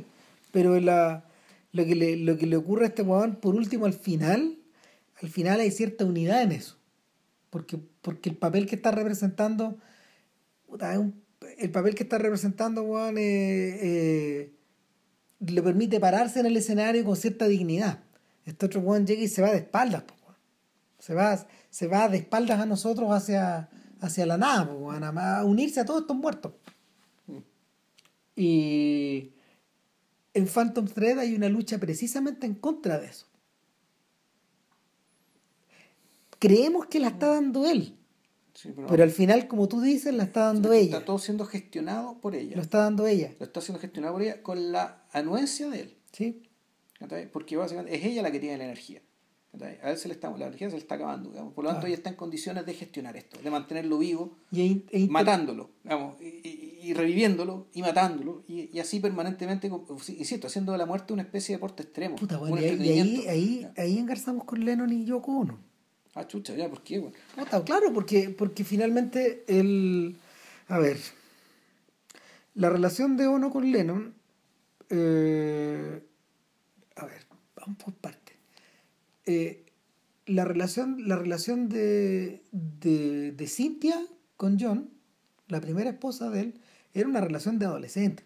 Ya, O sea, que ella queda embarazada, el embarazo se oculta, claro. puta, eh, se oculta que Lennon tenía esposa, digamos, eh, la maltrataban en la calle las fanáticas, era una cosa bien violenta. Entonces, ya. demoró un la solución que ellos la, la solución que ellos tuvieron fue irse puta, fue irse a Twickenham, fue, fue esconderse, weón. O sea, esconderse en la salida de la ciudad y, y, y no fue. Tal vez fue más sana para ella que para él, weón, porque en esa época Lennon se enganchó mucho con la marihuana a, a unos niveles, a unos niveles más o menos dañinos. Ya. O sea, que de, de que en el fondo le, le, le cortaba su movilidad finalmente. Sí, la weá cambia. Y, y mm, está la apariencia, está la apariencia de la horizontalidad. ¿Cachai? Porque ella es una actriz, perdón, ella es una, ella Una una, artista conceptual. es una artista conceptual reconocida en el mundo. Sí, la artista conceptual japonesa de, de los Bicharp, sí. Sí, claro. Puta, y, y, y no, es un personaje conocido, pero, pero por otro lado está la sensación de que, de que o sea, el, el, el- propio, el propio Lenos, que es un buen brillante, el buen entendió, de que puta, Ono error el reemplazo de su madre, al punto que el weón se cambió el nombre. John Ono Lennon. Sea, el middle name se, se cambió el middle name. Se sacó ya. el Winston, Ya. cambió el Winston por el Ono. Entonces, eh, y él le decía Mother. Wow. Mother, decía a ella. Y, y, y puta, eh, al final de los Beatles, así, Pues digámoslo, a John Lennon no lo crió su madre, no, lo crió una tía. una tía. O sea, Julia, ¿y eso? eh, Esa canción se llama claro, Julia por ella. porque, claro, porque Julia tenía su vida aparte, con, su, con otras parejas, con Ya. otras personas. Eh, era una persona muy carismática, muy querida por él, pero, pero están invertidos los roles. Pero no era su madre. No, Su madre era esta tía que le decía que... claro. Claro. Y ahí está la confusión, porque en el fondo él adora a Julia, pero su madre, su madre, Su madre es su la madre es la otra, claro. Eh, y, y sin embargo, cuando aparece, cuando aparece Yoko, todas esas figuras se pasan a un segundo plano también. Ya. Ahora, al final de los Beatles, eh, Yoko Ono y Lennon se enganchan con la heroína. Y están muy mal, weón. Están- o sea, y Ono también, Ono tiene, Ono tiene varios abortos, varios abortos que no fueron provocados, fueron espontáneos. Y en, en algún momento la crisis fue tan grande que a lo Leslie Manville le dice, ándate, ándate. O sea, déjame, déjame acá en Nueva York, ándate. Y este weón se va a Los Ángeles y eh, Ono estimula que eh, la secre- su, su, su secretaria se vaya con él, May. Ya. En el fondo también gestionó que tuviera otra pareja. Ah, como- para cuidarlo. Fondo una nana, pero con derechos. No, claro, y, y de hecho... Una niñera, perdón. Y de hecho, claro, no sé, pues la gente anti-ONO especula que ese es el esa es una relación muy importante en la vida de Elena. Ya. Y parece que lo es. ¿Cachai? Pero al mismo tiempo, puta, Pero está gestionado, digitado desde, sí, digitado desde fuera. Y, Nueva York. Y claro, cuando esto colapsa, digamos, y, y Lennon regresa, y regresa a donde Mother, eh, el, la, la, la, la, la absorción es total. Y Lennon deja de componer. Y se encierra en. Se encierra en, en, Nueva York en, en, en, el edificio de Dakota. Hasta que lo manda. No, no, no, no. porque Mother también le tenía diseñado unos viajes, unos, uno, ¿cómo se llama? Una suerte de viajes limpiadores, no me acuerdo. Tenían un gurú que estaba un guau que les diseñaba unos viajes. Lo mandó, lo mandaba, lo mandó a Japón en algún momento, lo mandó a Israel, lo mandó a distintos lados. Y Lennon iba y volvía, y volvía. Pero, pero claro, el, mientras más se, mientras más se, mientras más se investiga en eso, los buenos, los buenos cachan que el weón estaba, el weón estaba en una posición muy cómoda, muy protegido, pero al mismo tiempo muy gestionado. Entonces, el weón de repente también se escapaba para algunos lados, digamos. Escapaba, bueno, la, escapaba, escapaba los pidos o escapaba escapaba un poco al alcohol, pero ya no tanto, eh, escapaba un poco también por el lado de criar al hijo. O sea que... A Julian. no, no, no, a, a, Sean. A Sean. Eh, pero la, la, la forma en que se lo tragó, eso fue total. Hasta que, como en el 77, 78, le empieza a escribir de a poco. Y de a poco, de a poco empieza a salir de este cascarón. ¿Cachai? Pero la, la, la idea es más o menos similar. ¿Cachai? La en cierta medida hay un momento donde, donde en el fondo Lennon se convierte en una obra de Yoko también. Un poco. El, durante muchos años los, los, pelotudos se han reído de los discos de, de Yoko Ono. no hay que reírse de los discos de Yoko Ono. Los discos de Yoko Ono son buenos, son, son buenos, digamos, pero, pero no son pop. No están en ese mundo. Están preocupados otras cosas. No, claro, no, no son buenos esos discos, pero pero y hay harta pega detrás de esa weá, digamos, pero en el fondo... ¿Te, refieres a la, Plastic Band? Eh, no, no, a los discos solistas de Yoko Ono. Okay. Son, choros. Eh, y el, pero la hasta eh, es hasta el punto de que en el fondo ella se transformó en la artista de la casa. Ahora, el tal como ocurre con tal como ocurre con Woodcock, esto fue, me imagino que debe haber sido gestionado o negociado, porque el buen nunca se quejó tampoco, no salió de ahí. Eh, no, sí, puta, cada vez que me acuerdo de la película, y ahora la voy a ver de, puta, yo la voy a ver de nuevo con Doña Lina, capaz que cambie completamente mi percepción y me empieza y, y, me, y ahora me fijo en cosas que pasé por alto la primera vez que la vi, pero la impresión que te da puta, eh, es un viejito el que mantiene entretenido. Hacia el final. sí, es un, es un viejito que lo están entreteniendo. Ahí Pasando estupendo, que Puta, con, con, esta, con, con estos simulacros, ahí Con, con estos jueguitos, con estas cosas, Y, y, que él es feliz y ella es feliz, Y que, y aquí, y aquí estamos también, también, el tema que, claro, aquí hay amor, pero el amor también tiene esto. O sea, el amor nunca, nunca es puro, O sea, al lograr este amor implica cosas que uno... No puede ser horizontal. No, no solo puede ser horizontal, sino también involucra involucra formas de manipulación, formas de riesgo, formas de controlar de daño, que, eh, el, amor también tiene todo eso, no puede no tenerlo. Claro, eh, es ganar, perder, dar, quitar, eh, arriesgar. arriesgar, ceder, dominar y, dejarse dominar. Es una especie de danza. ¿Qué pasa? El problema, el problema para reflejar estas cosas en las películas es que en general, y eso lo discutí ayer con, otra persona, con otras personas, hay ciertas cosas para las, para las cuales las películas en general no son tan buenas. Eh, yo creo que son como tres, básicamente. Una es para eh, reflejar el mundo del trabajo. El, común de las películas lucha mucho con esta idea de que en el fondo, de, de, mostrar a la gente trabajando. Es peludo. O sea, peludo, pero se puede. De hecho, no, se, no, hecho, hecho es que a nosotros nos interesa eso. o sea, eh, y los maestros cuando dominan esa hueá también. o sea, puta, no sé, desde Bresson hasta Bergman, esos buenos dominan esa weá. Claro, y entendiendo y la naturaleza de los trabajos que estamos hablando aquí también. Que, un trabajo en particular, el trabajo sacerdotal, que es un trabajo, además, que es una vocación, un trabajo, un montón de cosas. Y que hemos hecho un montón de películas sobre ese y siguen y siguen. Y, van a seguir.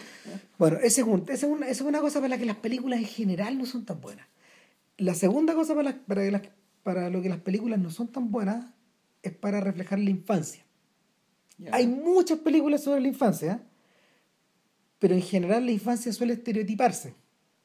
O sea, eh, el, el, el, momento en que un niño crece, el momento en que un niño cambia, el momento en que un niño eh, se, el- el- la, la- la forma en que el niño, el, el adulto comienza a habitar al niño, por ejemplo. Puta, es que en realidad la, la- la mayoría de las películas sobre niños que no son sobre los niños. No, pues no son sobre los niños. Son sobre cosas que pasan y que, claro, y como que son niños, lo, Lo- importante es lo que te cuentan, pero no Lo- el niño mismo. Los niños son un recurso. Sí. Entonces, claro, así películas sobre la infancia, para mí, ¿cachai? Eh, hasta Boyhood, ¿cachai? Y para mí la otra película que me dejó, me dejó descuadrado respecto de lo que te muestran de los niños, digamos, ¿cachai? Algo que yo he olvidado es Millions, Ah, Danny sí, bonita película. Bueno, el, Pero el resto va, va en, el- en lo que conversamos. claro, el... ¿Y cuál es el tercer punto? Yo y- saber cuál es, pero yo pero, pero si no lo es, te digo al tiro que hay un cuarto. Ah, ya.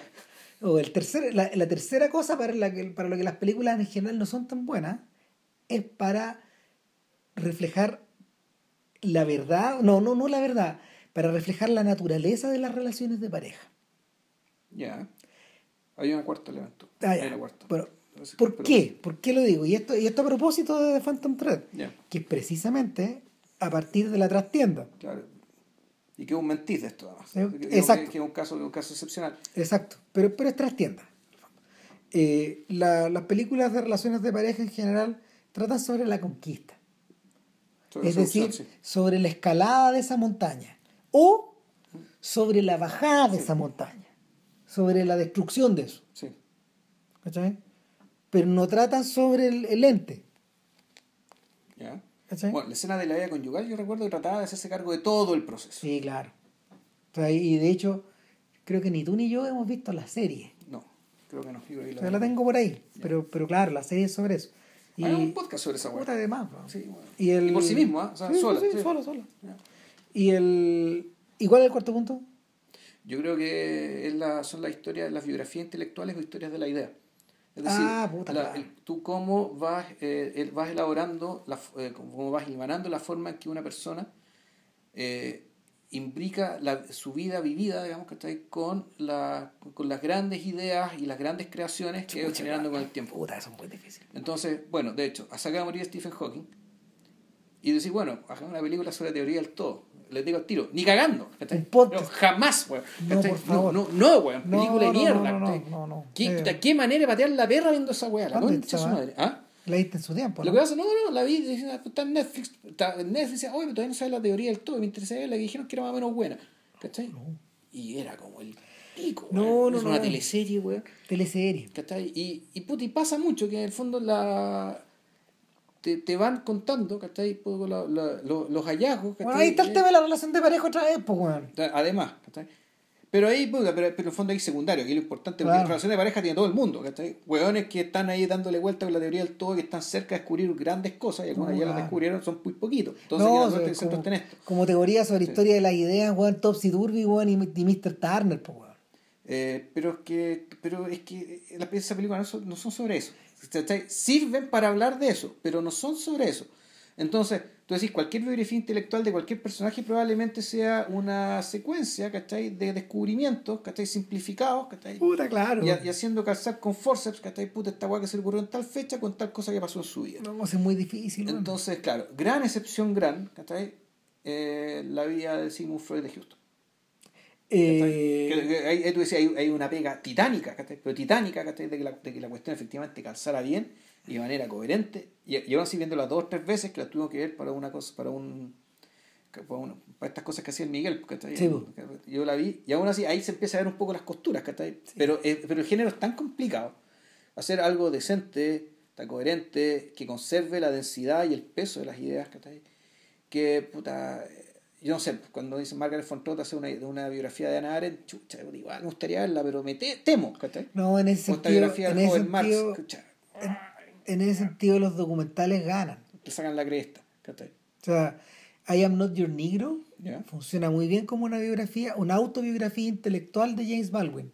Pero es porque lo tenías ahí, po, weón, ahí a él, po, weón, dando la pelea, po, sí, po.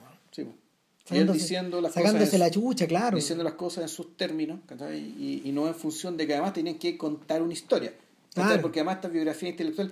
Sí ponte tú claro pero hay gente que se toma libertad y la cosa sale por otro lado ponte tú claro eh, Derek Jarman ponte tú. Cuando te hace una biografía de Wittgenstein.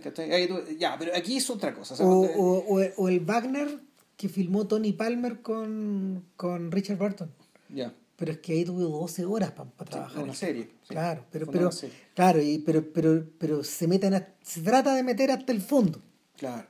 Pero con una película cuesta mucho. Realmente una película cuesta mucho tratar con profundidad y respeto que está ahí, puta, la obra intelectual de algún pensador importante, pensador o No, pensadora O importante. sea, de hecho, no sé, piensa en, piensa en la crónica de Ana Magdalena Baja a propósito de que eh, la acaban de restaurar, la película, ¿Ya? a toda raja. Y, y la reestrenaron, puta, el mes pasado, en Nueva York. En el primer mundo. Claro que sí. Nosotros acá vemos las estelas del cometa. weón. Y, y el y claro, pero, pero los Straub acá eh, no hacen una biografía intelectual. No, pues es otra cosa. No, pues otra cosa. Es otra cosa. Como lo aclaramos en el podcast número 100. Claro, lo que es otra cosa, son los reflejos, son el recuerdo de un tercero. ¿cachai? Sí, Que ¿no? Y, con esto. No, y, y al mismo tiempo... Y también movido por el amor. O sea, siempre, Eh, siempre con claro, el gran envoltorio. pero, amor. pero el otro tema es la enajenación del trabajo. Sí. ¿Cachai? La enajenación monetaria también del trabajo. La, la condición de, explo- de explotado de Marx. Exactamente. Bueno, esa es una película que cuesta estas tres cosas, bueno. Faltan los niños, no van a saber. Pero tenía 20, pero se murieron muchos, pues, weón, puta, Bueno. ¿qué vamos a hacer, weón? No, bueno, no sé. Eh, ¿Llegamos al final o no? sea, ¿Hay algo más que decir? Puta, puede ser que. Puta, se que dijimos, olvidó, weá, weón, pero es que ¿Cuánto ya- duró esta weá? Dos horas, dos horas y media, una pura película. Bueno, en realidad hicimos todo el No, repaso de la hora de. No, sí, pero... Pero fue como una hora y media solo hablando de, de Phantom Thread. Y yo no sé qué más puedo decir respecto de que en realidad, claro, y ahí está un poco la idea de que al, al final aquí el Pigmalión se invierte. Sí. Entonces, al principio la, la creación era ella y ahora es ella la que lo gestiona. No es que lo esté creando, pero lo está moldeando, lo está...